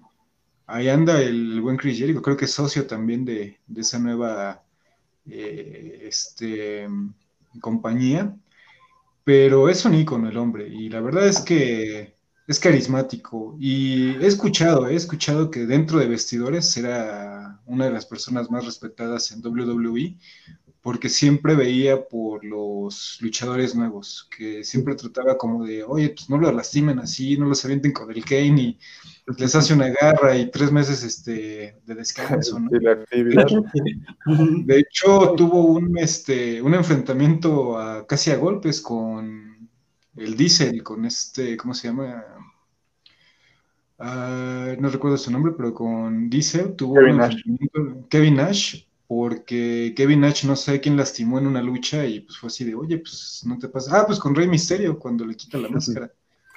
Que Kevin Nash eh, es una persona que a veces valoramos mucho en la lucha, pero él ha tirado mucho, mucho hate a los luchadores mexicanos. Mm, no se le nota casi, ¿no? Pues inclusive hablando de como icono, como icono no sé si te acuerdas de cuando hacen este cuando ya emergen las dos marcas, es el, primer, es el primero que, que, que tiene el campeonato de la WWE y el campeonato de peso pesado. De la WCW todavía en ese. Uno se llamaba peso pesado. Ah, sí. Exactamente. Y, este, y es, se lo quita, no me acuerdo quién, creo que les gana a Stone Cold y a, La Roca, ¿no? En una noche, una onda así pasó y, y es cuando él es el primer campeón que tiene esos dos campeonatos al mismo tiempo fue el primer campeón, se lo gana La Roca y a... no sé si es Kurt Angle o... O Triple H, alguien así, ¿no? El que estoy seguro es Triple H, porque de hecho Stephanie McMahon estaba con... de Rock. Entonces es La Roca y Triple H, porque Stephanie McMahon iba representando a, a este Chris Jericho, iba de su asistente. Por eso si estoy no, seguro de Triple H. Si no mal recuerdo, este, corrígeme si me equivoco, creo que ahora también hace, bueno, hace 10 o 12 años, cuando quisieron otra vez hacer los campeonatos unificados, creo que también Jericho fue el que lo volvió a ganar, ¿no? Exactamente, cuando se vuelve a unificar, lo gana Chris Jericho. O sea, o sea, también ese, ese homenaje, o sea, esa justicia que le hicieron al personaje, ¿no? Porque... Eh, es que Chris Jericho ya no estaba tan de acuerdo con las nuevas eh, pues tomas de decisiones que se estaban haciendo en WWE y de hecho yo he estado viendo ahorita videos y todo eso, empapándome un poco ahorita que regresé a ver las luchas, pero él le tira buena vibra eh, a WWE, de hecho ahora con el Thunderdome, eh, él dijo que es una idea súper buena y que qué bien que estén tratando de pues unir a la gente, ¿no? Innovar y unir a la gente, ¿no? Que la gente regrese, aunque sea por medio de pantallas, porque la compañía la, donde está él, la AEW, ellos sí están metiendo público a sus eventos. Mm. Sí, la verdad es que le, perdí un poco el rastro y pues la verdad sí me dio mucha tristeza que se fuera a, e, AEW con Cody Rose, con un John Moxley, este, que bueno, este Dean Ambrose anteriormente, pues ahora a, la fecha le, le, tira basura a la, a, los WWE, en especial a Triple H, ¿no? Se le tiran mucho. Pero. Sí, es, está. Eh, la WWE sí se maneja mucho por compadrazgos prácticamente. Y lo vemos desde los títulos, quienes tienen. Eh, sí, Triple H ahorita es el que está manejando prácticamente todo. Y lo ves. Eh, la mayor campeona femenina, la que más le ha ostentado los campeonatos femeninos, pues es Charlotte Flair, ¿no? Así, ay, Qué curiosidad que la hija de un gran amigo de que, un gran amigo de Triple H, su hija, sea la máxima campeona, ¿no? Eh, lo mismo que decíamos de Sasha Banks, que es una injusticia lo que se le hace, y Alexa Blaze creo que ha sido campeona más veces, pero es de las favoritas de Triple H. Sí, pues es que este Triple H tiene sus favoritas y sus renegadas, ¿no? O sea, Exactamente, y sus favoritos también, ¿no? Que entre ellos está Randy Orton ahorita, obviamente, porque pues prácticamente lo apadrinó. Sí, la, verdad es que, este, pues como dices, eh, se han basado mucho en esas, en, malas decisiones, algunas, este, pero muy evidentes, ¿no? La verdad es que, y eso, y te das cuenta, por ejemplo, cómo han salido luchadores como Ryback, que en su momento era el nuevo Batista, por así decirlo, este, que también le tira basura a la, empresa, este... CM Punk. Siempre, CM Punk es un claro ejemplo, sí, cierto. Yo creo que es el, mayor ejemplo es CM Punk y su esposa, ella y Lee, que los dos fueron... Es que los dos eran... Lo realmente... Era lo mejor, eran muy buenos luchadores y los relegaron a CM Punk por poner al bulto este de Cena, AJ Lee porque se aventó una declaración pero con todo sobre las divas y desde ahí los empezaron a relegar, a relegar. Sí, que me acuerdo de AJ Lee cuando hacía su personaje eh, de acompañante de Kane con su mascarilla también. Ah, es que ella y se enamoraba de todos, ¿no? Porque tuvo hasta un romance con, ¿cómo se llamaba el enanito? Horward o... Oswald, tuvo un romance con él. tuvo un romance con él, con Daniel Bryan, con Cena, con Dob Ziegler, con, con Primo, con Kane, con CM Punk al final, pero ya después hizo real. Sí, ella, hizo real. AJ Lee sí fue así, este, era como la que andaba ahí con todos, pero después sí se, sí fue muy buena luchadora, muy, muy buena luchadora, y se avienta esa declaración de las divas de que, pues, salen en el reality show de divas porque no tienen el talento suficiente para ser luchadoras o para ser estrellas de Hollywood. Uy, ahí la rompió y ahí rompió su carrera también. Sí, la verdad es que ya, ya la WWE la ha tenido en el olvido tanto a ella como siempre, ¿no?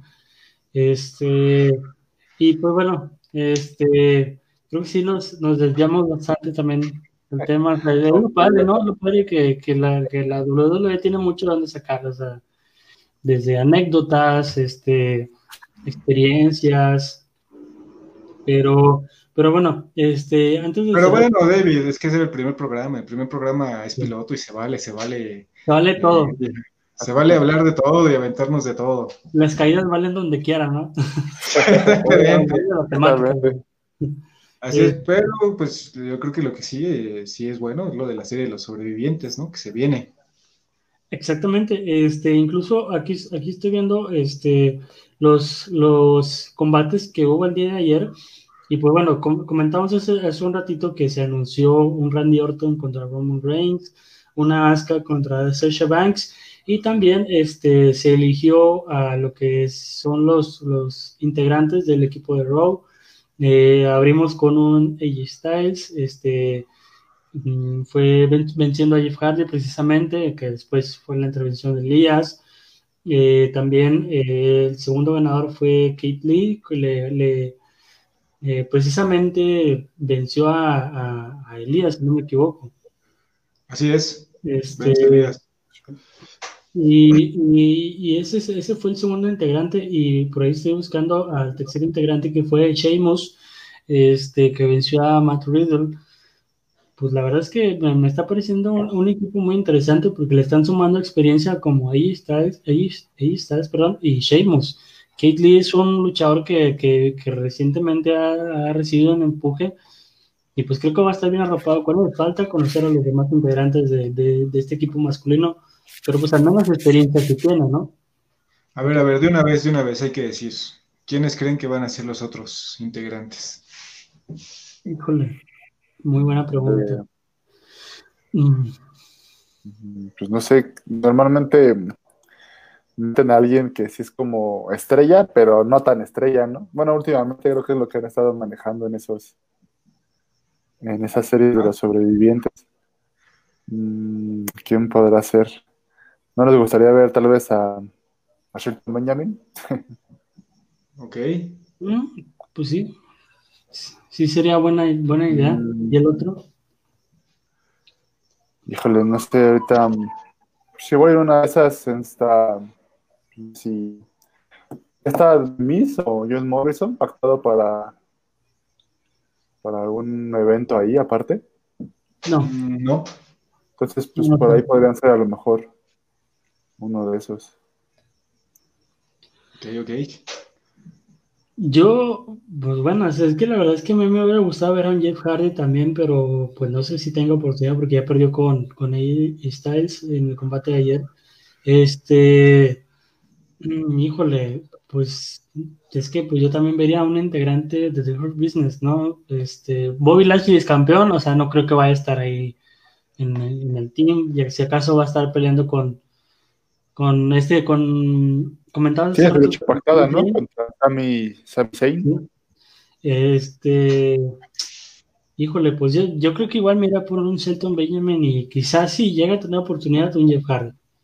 Si es que llega a tener oportunidad. Pero, pues ya no es lo mismo como en aquellos años, ¿no? Que veías a un Shawn Michaels, a un Chris Jericho, a un Rey Mysterio, a un este, creo que también Gran Cali estuvo en algún equipo este, con ellos, o sea, ya no es lo mismo. Y, y, pues bueno, este, también en las, en las integrantes femeninas está una Shayna Baszler, que es lo que les comentaba, que es una muy buena luchadora.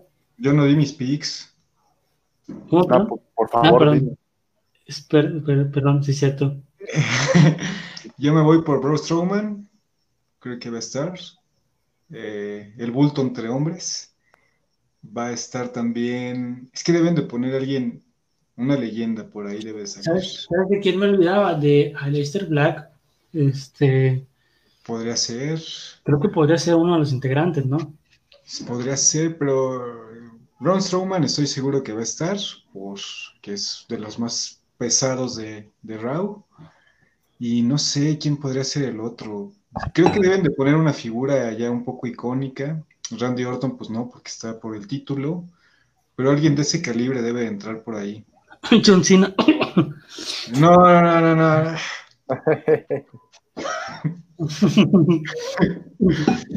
No, deberían de meter, no sé, a, híjole, por ahí sacar, pues, a Christian ahí para dar ese punch de la experiencia.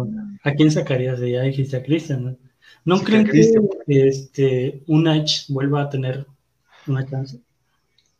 Edge, estás, Edge están barajeando su nombre que regrese, igual parece este, Westermania. Porque recuerden que su rivalidad con Randy Orton no ha concluido. No ha concluido. Sí, además, este, pues tienen que cuidarlo también, ya trae sus lesiones, entonces pues, tienes que darle cierto, cierto descanso, ¿no? Oye, pero si Roman Reigns venció al cáncer y ya está luchando. no, es, que sabe, esa, esa anécdota de WWE sí es para la posteridad, ¿eh? Era tanto el hate que le manejaban que le dieron cáncer y ya lo desaparecieron unos años para que la gente no lo odiara. Y aquí tengo un, un, este, un dato de un equipo del 2008, no sé si se acuerdan cuando hicieron el Team Orton contra Team Batista. Oh, cierto.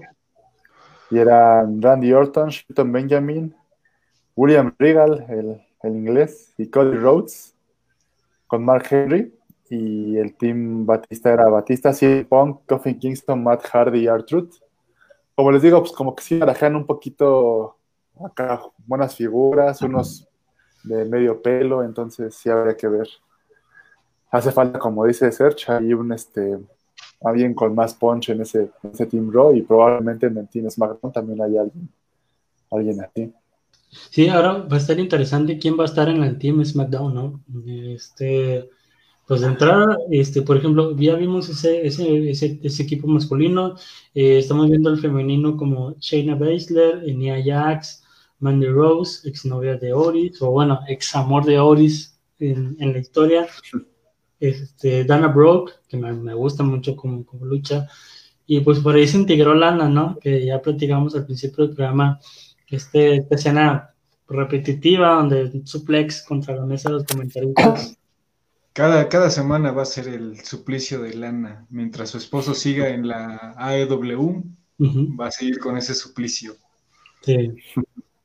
Y, pues bueno, este, la, verdad es que nos espera un, un gran evento de Survivor Series, digo, todavía falta un buen rato, este, pero por ejemplo, ayer, eh, el round de ayer cerró con un, un buen segmento, eh, este, eh, yo sé que Serge lo que más le importa es Alexa Bliss, este, pero... Lo que más es lo único.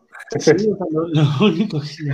Este, pero esa situación de, meter a Randy este, en, un feo, en un posible feudo con, con The Fint, este, por cierto, pues me gustó esa parte de de Randy, de te lo vuelvo a repetir, qué sorpresa me tienes. Y de repente la risa malvada de Alexa y que salga Drew McIntyre. En ese momento yo no esperaba a un defin pero que haya salido Drew McIntyre a interrumpir, pues sí me sorprendió bastante. Y luego pues ya apareció The al último. Este. Pero pues, yo creo que sí nos promete un buen evento en, los próximamente, ¿no? Yo creo que, bueno, Randy Orton va a estar como Roman, como Roman Reigns, pero esta, esta parte que interrumpe Drew eh, y que está interviniendo también The Fint, pues me da mucho de qué hablar, ¿no? Muy al estilo era Attitude, con apariciones así macabras como el Taker y, el Kane, ¿no? De repente apareciendo el Mankind. Eh, muy bien, eh, un 10 por el vestuario de Alexa Blaze. ¿Qué daño me hice ayer después de esa... Ah, esa ¿Cuánto daño me hice? Eh, nada.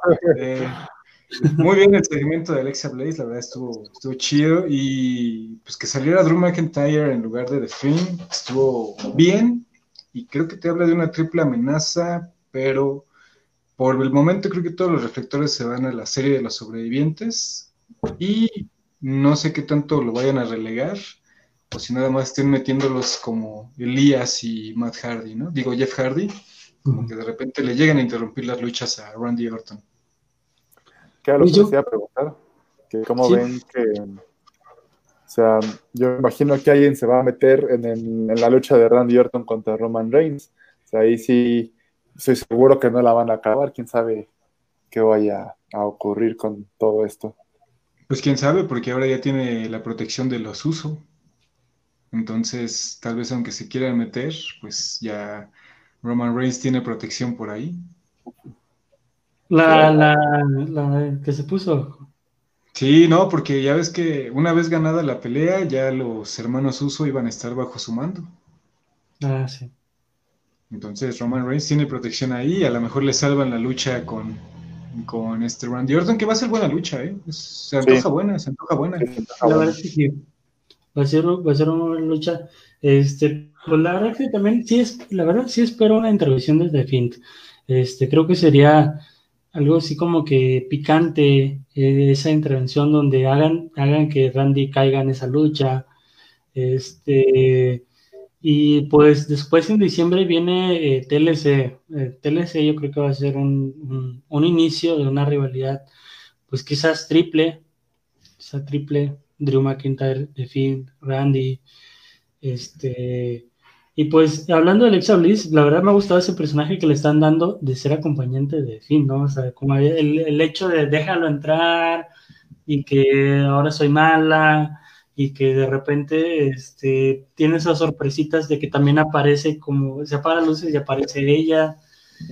La verdad es que me está gustando esa, esa historia que le están metiendo con ella. No, pues es que Alexa Bliss gusta en la forma que sea, o sea, Puede ser buena, puede ser mala, puede hacer lo que quiera, gerente general, referee, siempre va a agradar a Alexa Blaze, o sea, David, eh, David, eso no se puede eh, poner en cuestión de si está bien o está mal, si está bonito, ¿no? Siempre es hermoso ver a Alexa Blaze. Pero sí, es, está... están haciéndole, están haciendo una pareja un tanto como de los cómics, el Joker y Harley ¿no? Está entretenido, ¿no? Yo creo que no habíamos visto a alguien en mujer que tuviera como esa onda también sinistra, ¿no? Acá, de, de miedo. ¿Cómo no? Cuando Lita se embarazó de Kane. También tuvimos esa onda macabra. me hablas, me hablas de Lita y tengo en mente que, o sea, aquella aquella escena, o sea, la verdad que, bueno, no lamentable, no sé, con Edge en el ring. Ah, sí, cuando se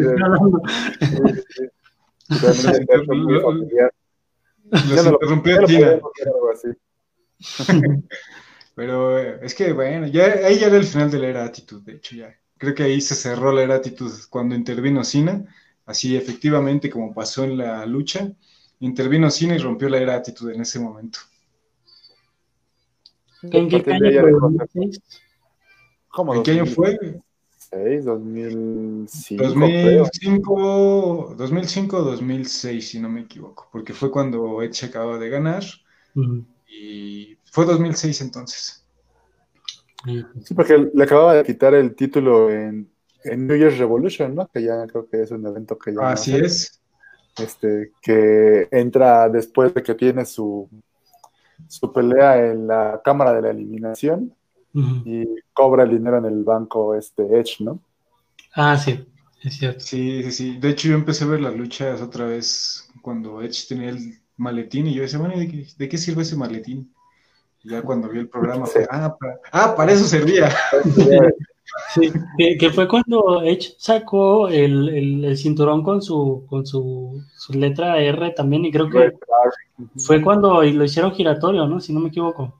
No, Cena fue el que lo, hace giratorio. Sí, Cena es el que lo hace giratorio. De hecho, eh, su primer campeonato que tiene es el de Estados Unidos en 2004 y lo hace giratorio. Ah, y después saca el de la WWE y hace la que quiere la W y como en respuesta, cuando lo gana Edge, sacan la R. Ahora para Sí, es muy buena, muy buena esa, ese título. Sería bueno conseguirlo. Sí, la verdad es que sí. Este, y, hablando de esos eventos, pues sí, cierto. la verdad es que a mí me ha gustado en su momento vivir un New Year's Revolution. Este, me gustaba la temática también del Cyber Sunday, este, que era cuando supuestamente, bueno, que, que el público elegía la, la modalidad del combate, ¿no? Ah, sí, no, muy bueno. Sí, es que se han ido perdiendo varios, pero también creo que fue necesario porque a final de cuentas empezaron a hacer muchos eventos al mes. Creo que eran dos o tres eventos al mes. eran varios. Entonces la gente sí se empezó a aburrir un poquito de los eventos y lo mismo como dices tú, David, cuando ya viene la lucha aquí, pues ya, ya aburría. La verdad es que ya aburría y era como, ay, otra vez, ¿no? Y ya no tenía las entradas que me acuerdo cuando vino la primera vez y era un pex encontrar boletos. Sí, la, verdad es que, pues sí, es cierto, o sea, sí eran muchos eventos al mes. Este, y, hablando, bueno, hace rato hablaban eh, de, lo que conocían de la era WCW, eh, en este caso más Lalo. Este, estoy viendo que mañana a NXT vuelve el Halloween Havoc. Oh, así es, que era un evento de la WCW. Mañana va a estar, va a estar muy interesante este programa. Este, yo creo que sí no me lo va a perder.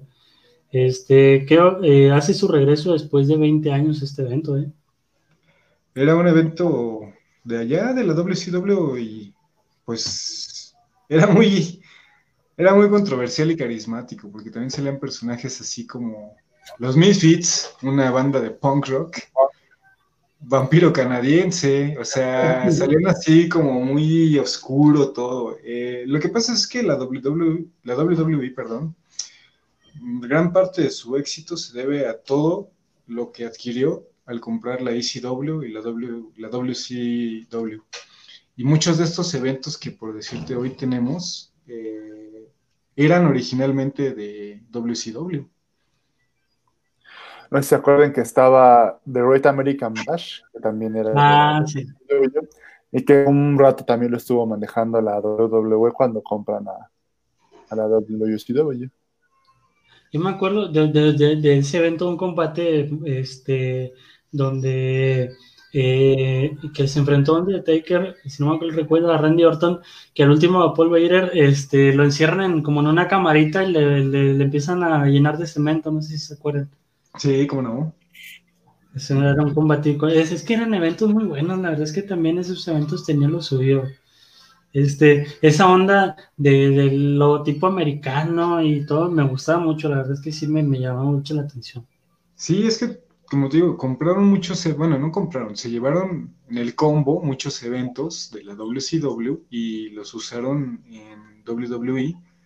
Y había muy, eventos muy buenos. Eh, bueno, Extreme Rules realmente viene de la ECW. El One, One Stand, ¿no? Antes era One Night Stand, que funcionó tan bien, tan bien que lo hicieron marca y después fracasó. Sí, lo, lo, sobreexplotaron, ¿no? O sea, lo llevaron más allá de lo que... lo, que sí, lo debieron haber hecho nada más como evento al año y manejar ahí como un título eh, extremo y ya. Sí. Sí, que, que por cierto, este, estoy viendo aquí que esta va a ser la primera vez que la WWE usa este nombre de Halloween Havoc eh, este, desde que WCW cerró sus puertas.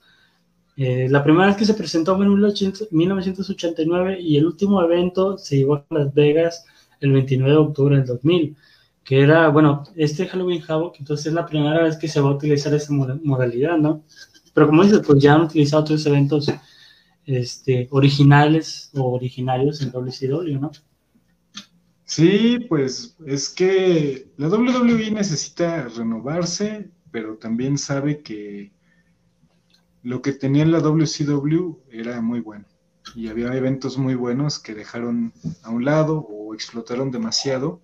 Y en estos momentos que está este boom otra vez que está teniendo la WWE, pues usa un poquito de esto con esta renovación y no creo que le vaya a salir mal y sobre todo que lo está usando en NXT, que es su compañía para poder experimentar este tipo de cosas.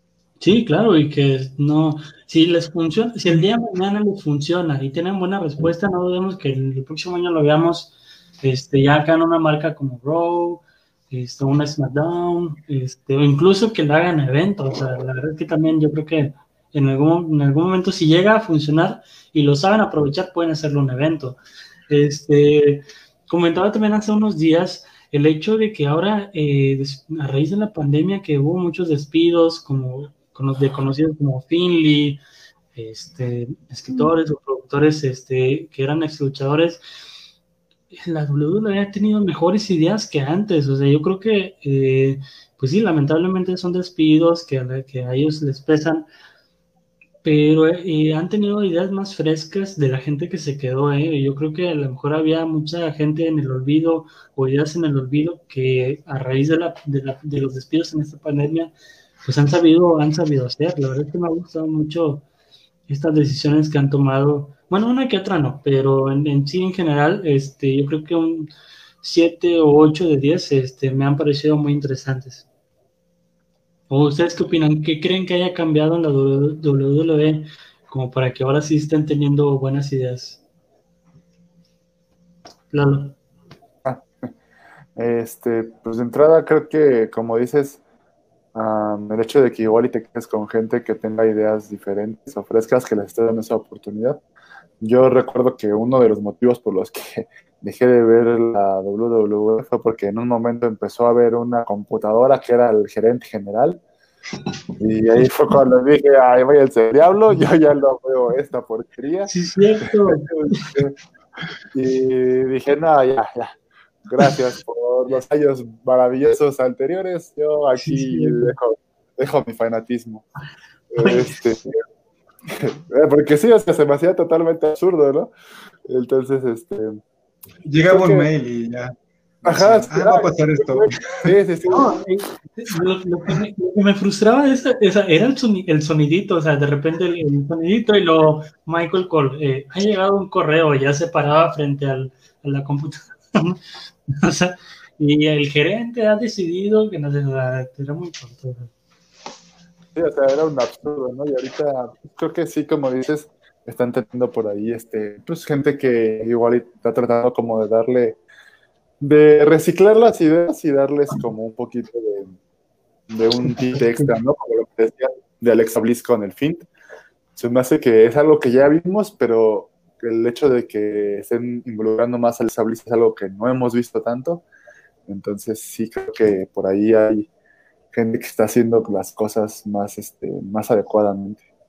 Sí, porque bien mencionaban, este, es importante, es importante también la innovación, pero el hecho de que los productores o los guionistas, eh, en este caso, este, regresen un poco a las raíces pues sí les ayuda mucho a que la gente regrese o vuelva a verlo, ¿no? Porque hablaba, hablamos de eso, del hecho de que la gente se había alejado de, de, verlo, este, incluso se ven alejado de las arenas, pero el hecho de, todo lo que están haciendo hoy en día creo que es con la intención de regresar a, gente, pues porque la verdad es que muchos, este, y me incluyo, somos muy nostálgicos, ¿no? O sea, este, somos de que, ah, ya recuerdo aquellos años, bueno, en particular hablo de los años que me, que me tocó ver, yo recuerdo aquellos años este evento, yo recuerdo aquellos años este tipo de historias, me daba, este, pues yo estaba pequeño, me gustaba, me daba miedo el hecho de cómo aparecía Taker de repente, cómo aparece, este,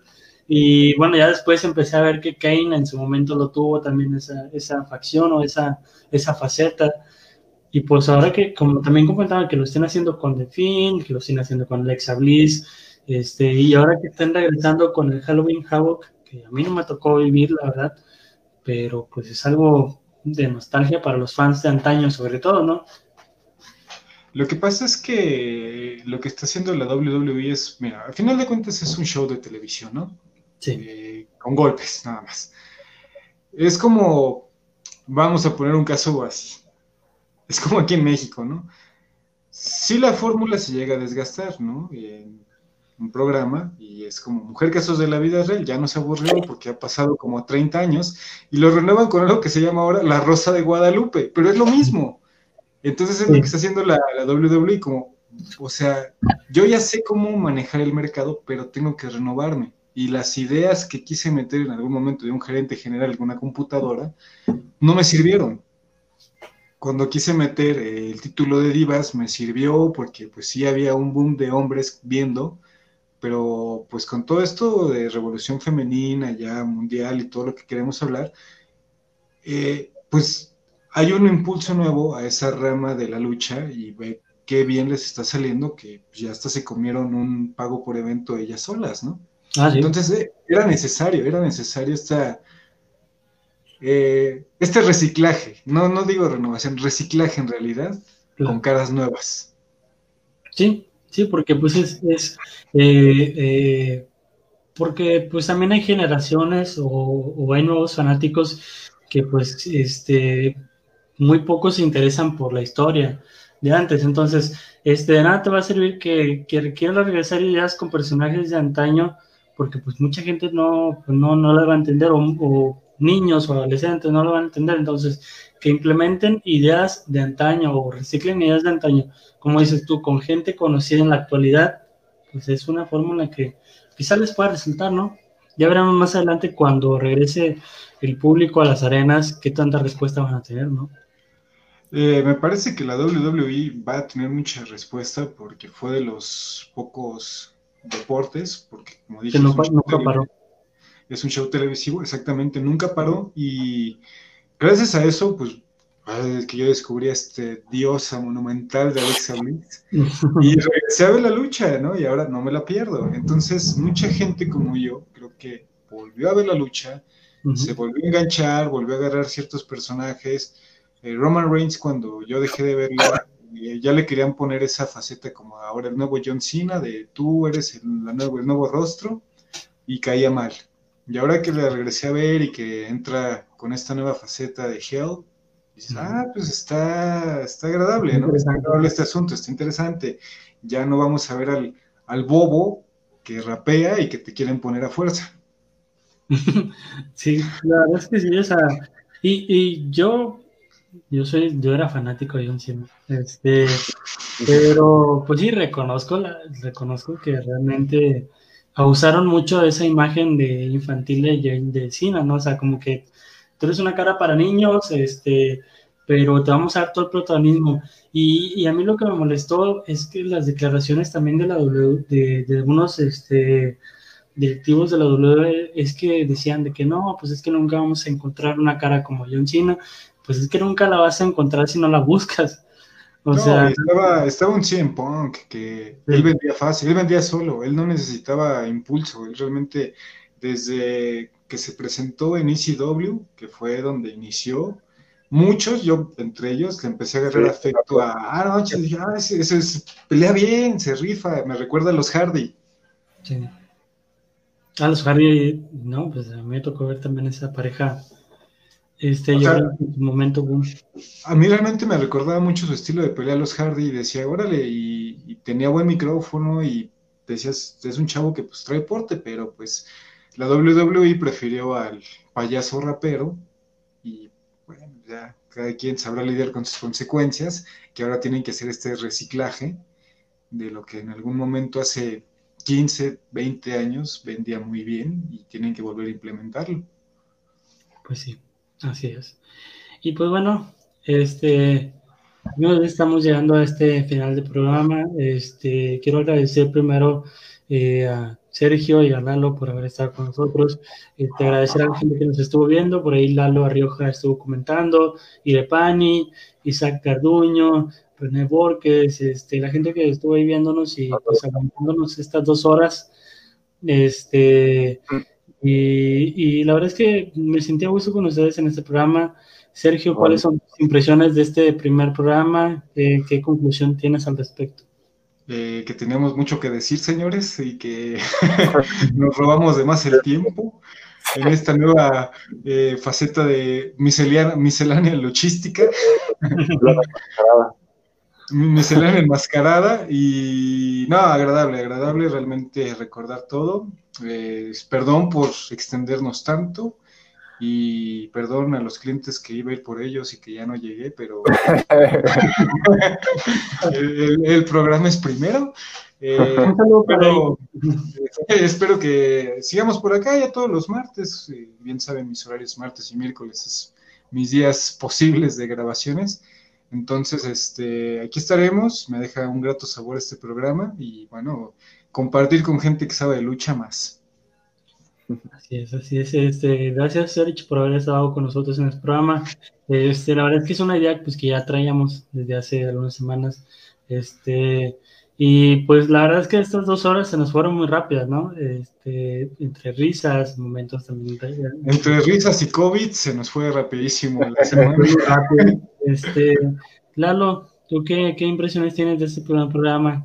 ¿Qué, eh, pues ya sé que, que, este, pues, con este hombre siempre podemos estar hable y hable, de, sobre todo de lucha, creo que los temas que tenemos muy en común. Este, aquí contigo, David, también este, no me había tocado tanto estar este, en programas contigo, pero también es muy agradable lo, que hemos podido coincidir. Y, este, y me agrada mucho que, este, que pues, podamos seguir aquí platicando de, de, algo que por ahí teníamos olvidado y que estamos ahí otra vez este, retomando como es ese, ese amor por el pancracio. Sí, claro, este, y, y la verdad es que el, pues la verdad a mí también me está, eh, a raíz de esta pandemia me, me, comencé a interesar mucho otra vez por, por, por, mi pasión que tenía por la WWE, ¿no?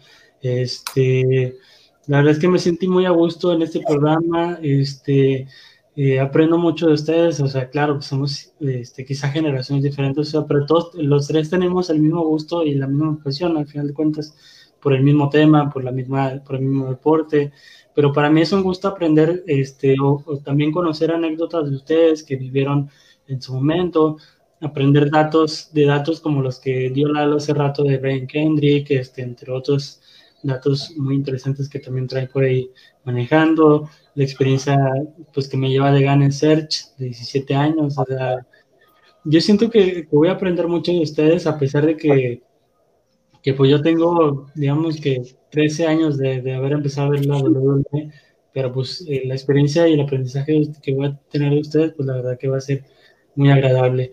Y pues bueno, este, gracias por haber estado con nosotros, un gusto estar en este programa que se nos fue muy rápido, la verdad, esto una disculpa por el tiempo, pero pues eh, la verdad que fue una, agradable, plática.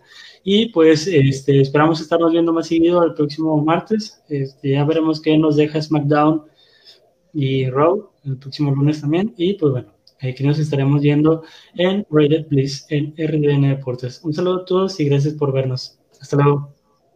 Luego.